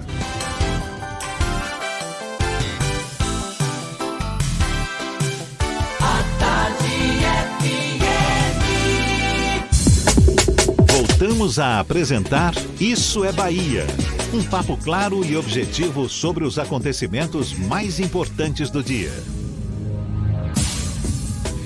Com a pandemia do novo coronavírus, uma das áreas que mais sofre mudanças é a dos direitos trabalhistas de empregados e empregadores. Duas medidas provisórias ofereceram as principais mudanças no direito do trabalho brasileiro. A 927, que fala do trabalho remoto, e a MP 936, que cria alternativas de redução de jornada ou suspensão do contrato, a depender do salário que cada empregado receba. Para falar mais sobre o assunto, a gente conversa agora com a consultora nas áreas trabalhista e previdenciária, especialista em gestão estratégica de pessoas, Suelen Cupertino. Muito bom dia, seja bem-vinda, Suelen. Muito bom dia a todos, espero que estejam todos bem na medida do possível, em segurança. Jefferson, Fernando, muito obrigado pelo convite. Muito obrigado por aceitar também o nosso convite, Suelen. Olha só, o governo já registrou mais de 2 milhões e meio de acordos coletivos ou individuais entre empresas e empregados, isso para reduzir jornada e salário ou para suspender contratos durante a crise provocada pela pandemia do novo coronavírus, por mais que sejam medidas por conta desse momento que a gente vive, ainda sob a guarda de medidas provisórias, é um novo cenário que desponta na relação trabalhista entre empregado e empregador também a longo prazo? Olha, Jefferson, eu acredito que sim. É, nós tivemos algumas outras alterações na legislação trabalhista que, que, começou a introduzir alguns, algumas modalidades novas de trabalho. É, a, a, a, reforma trabalhista foi uma delas, onde colocou um tipo de contrato diferente, que é o regime de contrato por trabalho intermitente. É, tanto as suspensões quanto as reduções de jornadas de forma mais facilitada não só para momentos de crise, mas também em períodos de sazonalidade em determinados é, é, em determinadas indústrias, é, podem ser caminhos para que o empresariado tenha uma relação com os empregados ah, menos onerosa. Então, esse tipo de medida pode sim é, ser visto como uma solução para essa, essa facilitação nos contratos de trabalho, muito embora a gente tenha uma, uma proteção ao empregado importante. A gente deva continuar tendo esse protecionismo para o empregado para que a gente não perca direitos é, tão importantes adquiridos aí no decorrer dos anos. Um comentário que a gente ouve muito, muito recorrente hoje em dia, que uh, não seremos mais os mesmos após essa pandemia. E muitas dessas mudanças, por exemplo, na área trabalhista, vieram para ficar. O home office, por exemplo. Eu já ouço colegas dizendo: agora, meu amigo, eu só vou tra trabalhar de casa. Ou seja, é, é de fato um, um novo cenário que surge. Agora, o, o, o, que se também discute muito são os direitos trabalhistas né, assegurados pela CLT, que de certa forma ficaram ameaçados nessas mudanças atuais. Sim, é, quando a, a, tendência pelo home office em grandes cidades, é, não só aqui do Brasil, mas como de todo mundo, já é uma, uma, é uma tendência mundial. Então, você não precisar se locomover, é, você não precisar despender esse tempo e todo o estresse que a gente sabe de trânsito, que é de casa até o trabalho. Então, em muitas ocupações, em muitas profissões, você tem condições uh, de, de, de, de trabalhar de casa. É, esse período de pandemia, lógico, para aqueles profissionais que conseguem têm infraestrutura para trabalhar de casa, vai ser disruptor tanto para as empresas quanto para os empregados que tinham certo preconceito, tanto com em relação à produtividade quanto à necessidade física do profissional no escritório. Então, eh, o home office tem algumas uh, uh, vantagens além da, da, do trânsito, enfim, a ocupação física, a necessidade de, de, de tantos equipamentos, então a gente fica mais minimalista em relação a essas coisas. É, os direitos trabalhistas eles não podem ser é, é, eliminados. Então, dentro de todo esse contexto, é, as MPs se preocuparam em alguns pontos e não revogaram nenhuma, nenhuma, nenhuma instrução da CLT, então nenhuma norma da CLT. Então, até agora, todos esses direitos estão garantidos, alguns discutidos em outros atos legislativos, mas ainda nada é definitivo. Suelen, o governo tem feito essas medidas provisórias na defesa da questão do emprego, na manutenção de um ritmo de economia que a, a economia não fique completamente estagnada. No entanto, elas seguem sendo medidas provisórias, elas ainda precisam de, da aprovação do Congresso Nacional para que elas entrem em vigor como um caráter legislativo de longo prazo. É, isso, essa questão não pode trazer uma certa instabilidade nessas negociações, nesses contratos, e o tanto o trabalhador quanto o empregador podem ter problemas futuros por conta do governo federal estar encaminhando esse material sempre no formato de MP? É, todas as MPs, e, e, especialmente essas duas que, que estamos comentando sobre elas hoje, elas têm é, a duração enquanto a pandemia estiver instaurada. Então, no, no, momento em que a pandemia acabar, uh, a gente tem essas MPs suspensas.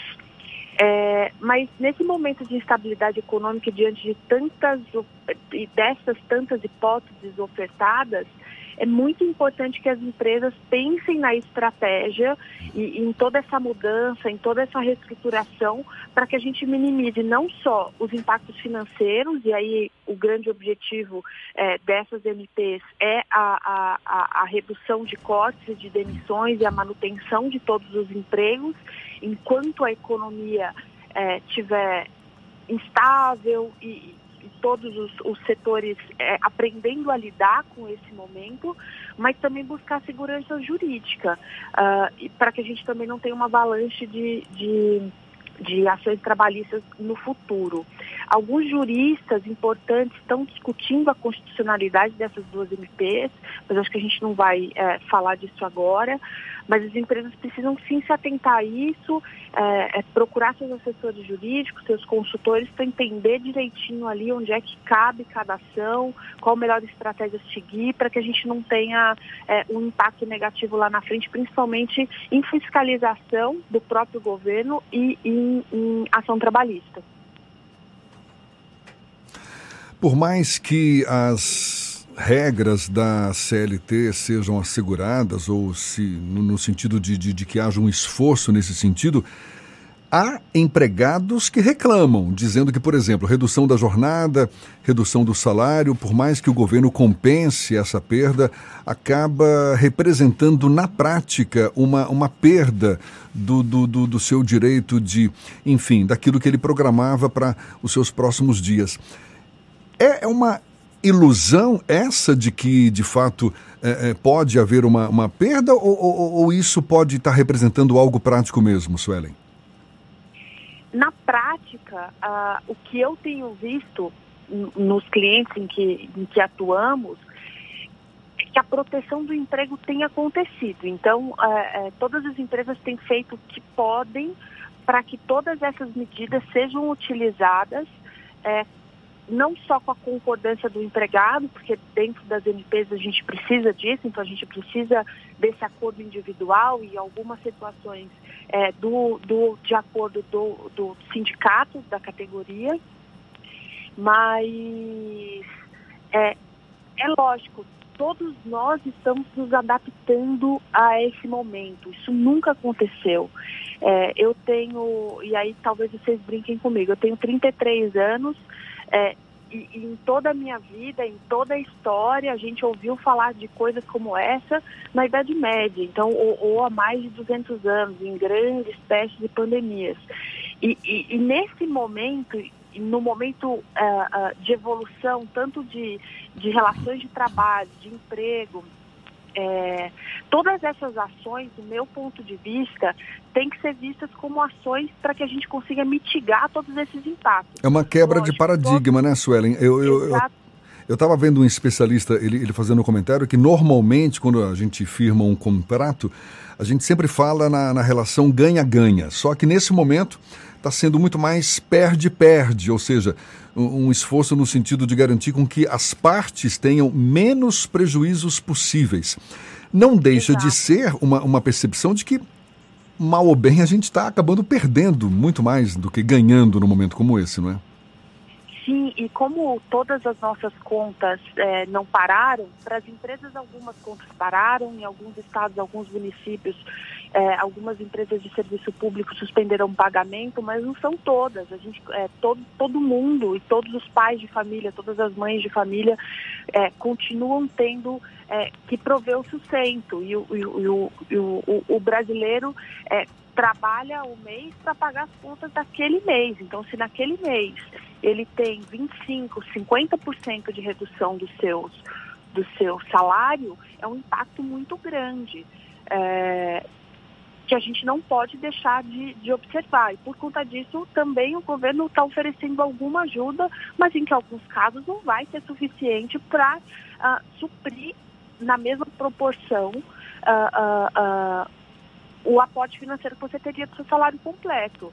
E como foi tudo muito rápido, as pessoas não tiveram tempo para se prevenir, para fazer uma reserva financeira, para poder passar por esse período.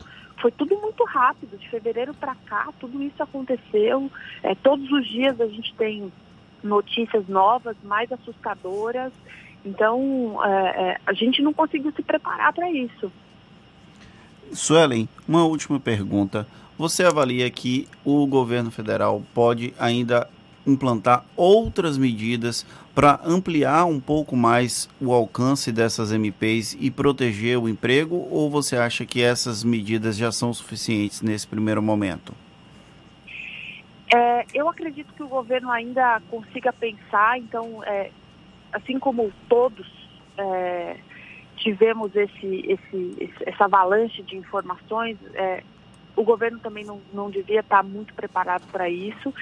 Então, na medida em que é, estão saindo e as empresas estão testando ou usando ou não as medidas, essas medidas podem ser aperfeiçoadas. Os sindicatos também têm dado uma força importante nesse tipo de input para o governo e de como isso pode ser melhorado.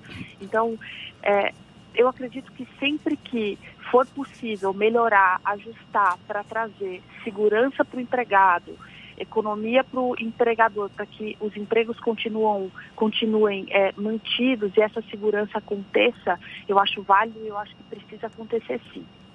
Suelen Cupertino, consultora nas áreas trabalhista e previdenciária, também especialista em gestão estratégica de pessoas. Muito obrigado pela sua disponibilidade. Um bom dia para você. Obrigado vocês, Jefferson Fernando. Bom dia a todos. Um abraço. Um abraço, a gente lembra que essa conversa também vai estar disponível logo mais nas nossas plataformas no YouTube, Spotify, iTunes e Deezer, 8h46 na Tarde FM. Você está ouvindo Isso é Bahia. Para vencermos o coronavírus, o mais importante é: Fique em casa. Lave sempre as mãos com água e sabão e Fique em casa. Não são férias, é um compromisso de todos. Fique em casa. A Bahia contra o coronavírus. Governo do Estado. Você sabe o que a Assembleia faz? Faz valer os seus direitos. Lutando para evitar a saída da Petrobras e manter empregos e investimentos no Estado. Também cria políticas que valorizam as mulheres, os negros, o público LGBT e a oferta de uma educação de qualidade para indígenas. E ainda dão prioridade de matrícula em escolas públicas às crianças filhas de vítimas de violência doméstica. Porque para a Assembleia, garantir o direito dos baianos é o nosso dever. Assembleia Legislativa da Bahia. Faz fazendo valer. Para vencermos o coronavírus, o mais importante é: Fique em casa. Lave sempre as mãos com água e sabão e Fique em casa. Não são férias, é um compromisso de todos. Fique em casa. A Bahia contra o coronavírus. Governo do Estado. As informações sobre a influência da economia na sua vida, com o jornalista e economista Armando Avena. Falando de economia. Milhares de microempreendedores e de microempresas estavam na expectativa do anúncio da Caixa Econômica Federal e do SEBRAE de uma linha de crédito para apoiar esse importante setor da economia, que não tinha sido contemplado com qualquer benefício pelo governo federal nesses tempos de isolamento social e de pandemia. Mas quando o anúncio foi feito, a decepção foi geral a linha de crédito oferecida vai cobrar mensalmente juros que variam entre 1,2% e 1,6% ao mês, um percentual oito vezes maior que a inflação. Quem tomar esse empréstimo vai pagar mais de 20% ao ano de juros, quando a inflação anual é inferior a 4%. É impossível para uma pequena empresa que fatura entre 6 mil e 30 mil reais por mês, pagar juros oito vezes maiores que a taxa Selic. Essas micro e pequenas empresas empregam milhões de pessoas e os microempreendedores viabilizam serviços essenciais para os brasileiros e todos estão em situação crítica por conta do isolamento social. Chama atenção que o governo federal tenha sido mais benevolente com as médias e grandes empresas do que com o lado fraco da economia, representado pelos microempresários. O único benefício da linha de crédito anunciada foi a possibilidade do Sebrae atuar como avalista. Mas mesmo assim, isso garante apenas o superlucro da Caixa Econômica Federal. Aliás, o próprio presidente da Caixa afirmou que o banco não está no mercado para perder dinheiro. Ficou claro que banco é banco e que a Caixa faz parte do cartel que reúne três bancos privados e dois estatais e que nem na pandemia coloca de lado sua ânsia por lucros exagerados. Ao que parece, não é só o isolamento que pode destruir a economia brasileira, mas também a insensibilidade do governo federal para com as microempresas e os microempreendedores, que não estão sendo apoiados no momento mais difícil que passa o Brasil nos últimos anos. Você ouviu Falando de Economia, com o jornalista e economista Armando Avena. Voltamos a apresentar Isso é Bahia. Um papo claro e objetivo sobre os acontecimentos mais importantes do dia. Temos notícias agora da redação do Portal à Tarde com Thaís Seixas. Thaís. Oi, Jefferson e Fernando, bom dia. Bom dia aos nossos ouvintes de todo o estado. Mais sete cidades baianas terão transporte intermunicipal suspenso a partir de amanhã. A medida está publicada na edição de hoje do Diário Oficial do Estado e inclui os municípios de Acajutiba, Candeias, Travolândia, Ibicaraí, Paulo Afonso, Rio Real e Serra Preta. Serra Preta. Com isso, o Estado passa a ter 83 cidades com a restrição, que é válida até 3 de maio.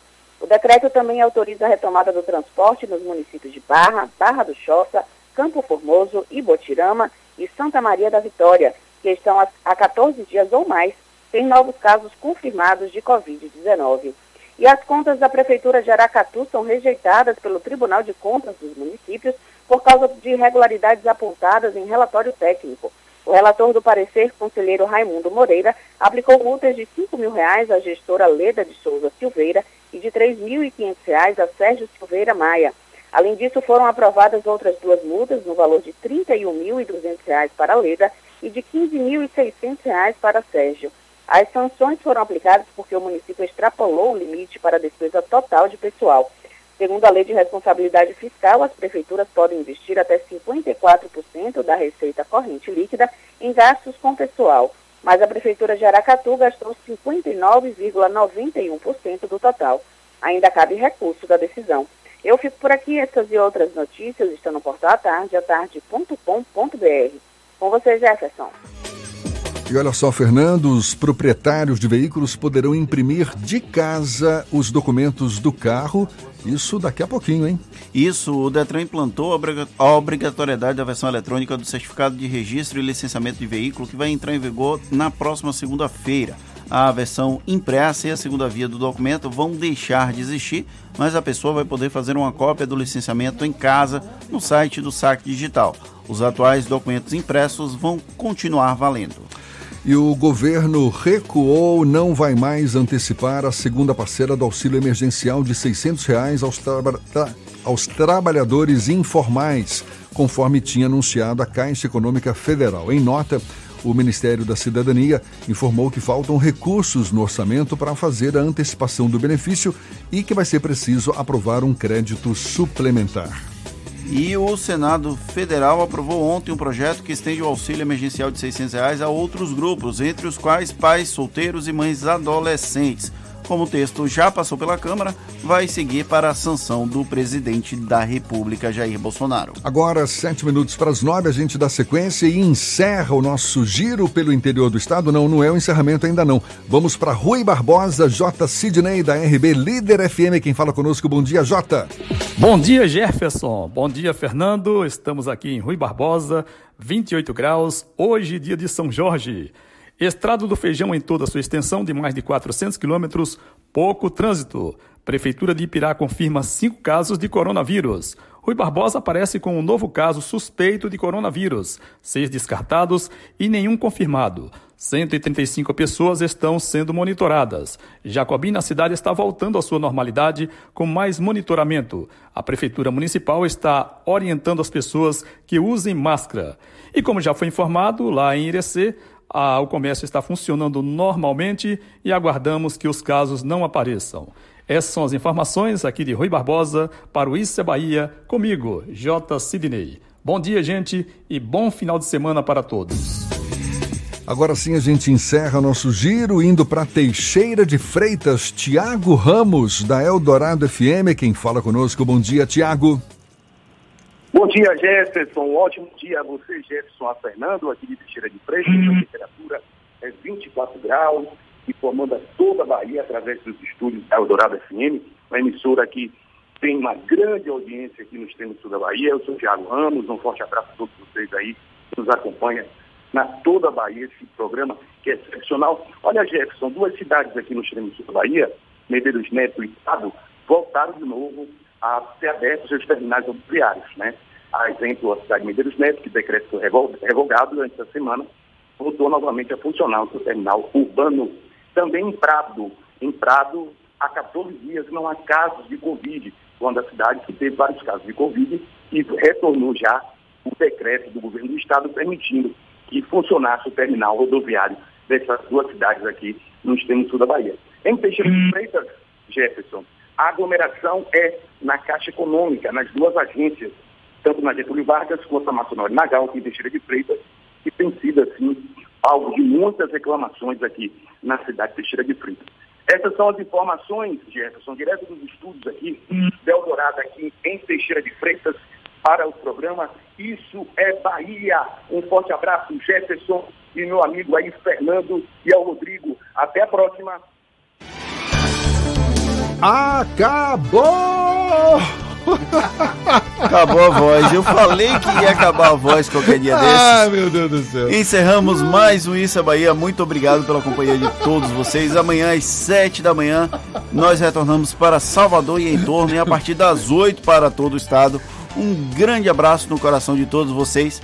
Jefferson, qual foi o restaurante Rapaz, que a justiça deixou? pra lá. Ó, eu vou ter que tomar muita água aqui agora, deixa eu ficar quieto. A justiça não autorizou, não foi o Rapaz, restaurante fique voltar na sua. Olha, que dia hoje? Quinta-feira, né? Então aproveite bem essa quinta-feira. Muito obrigado. Acabou por hoje, mas amanhã tem mais. Tchau, tchau, tchau, tchau, tchau, tchau.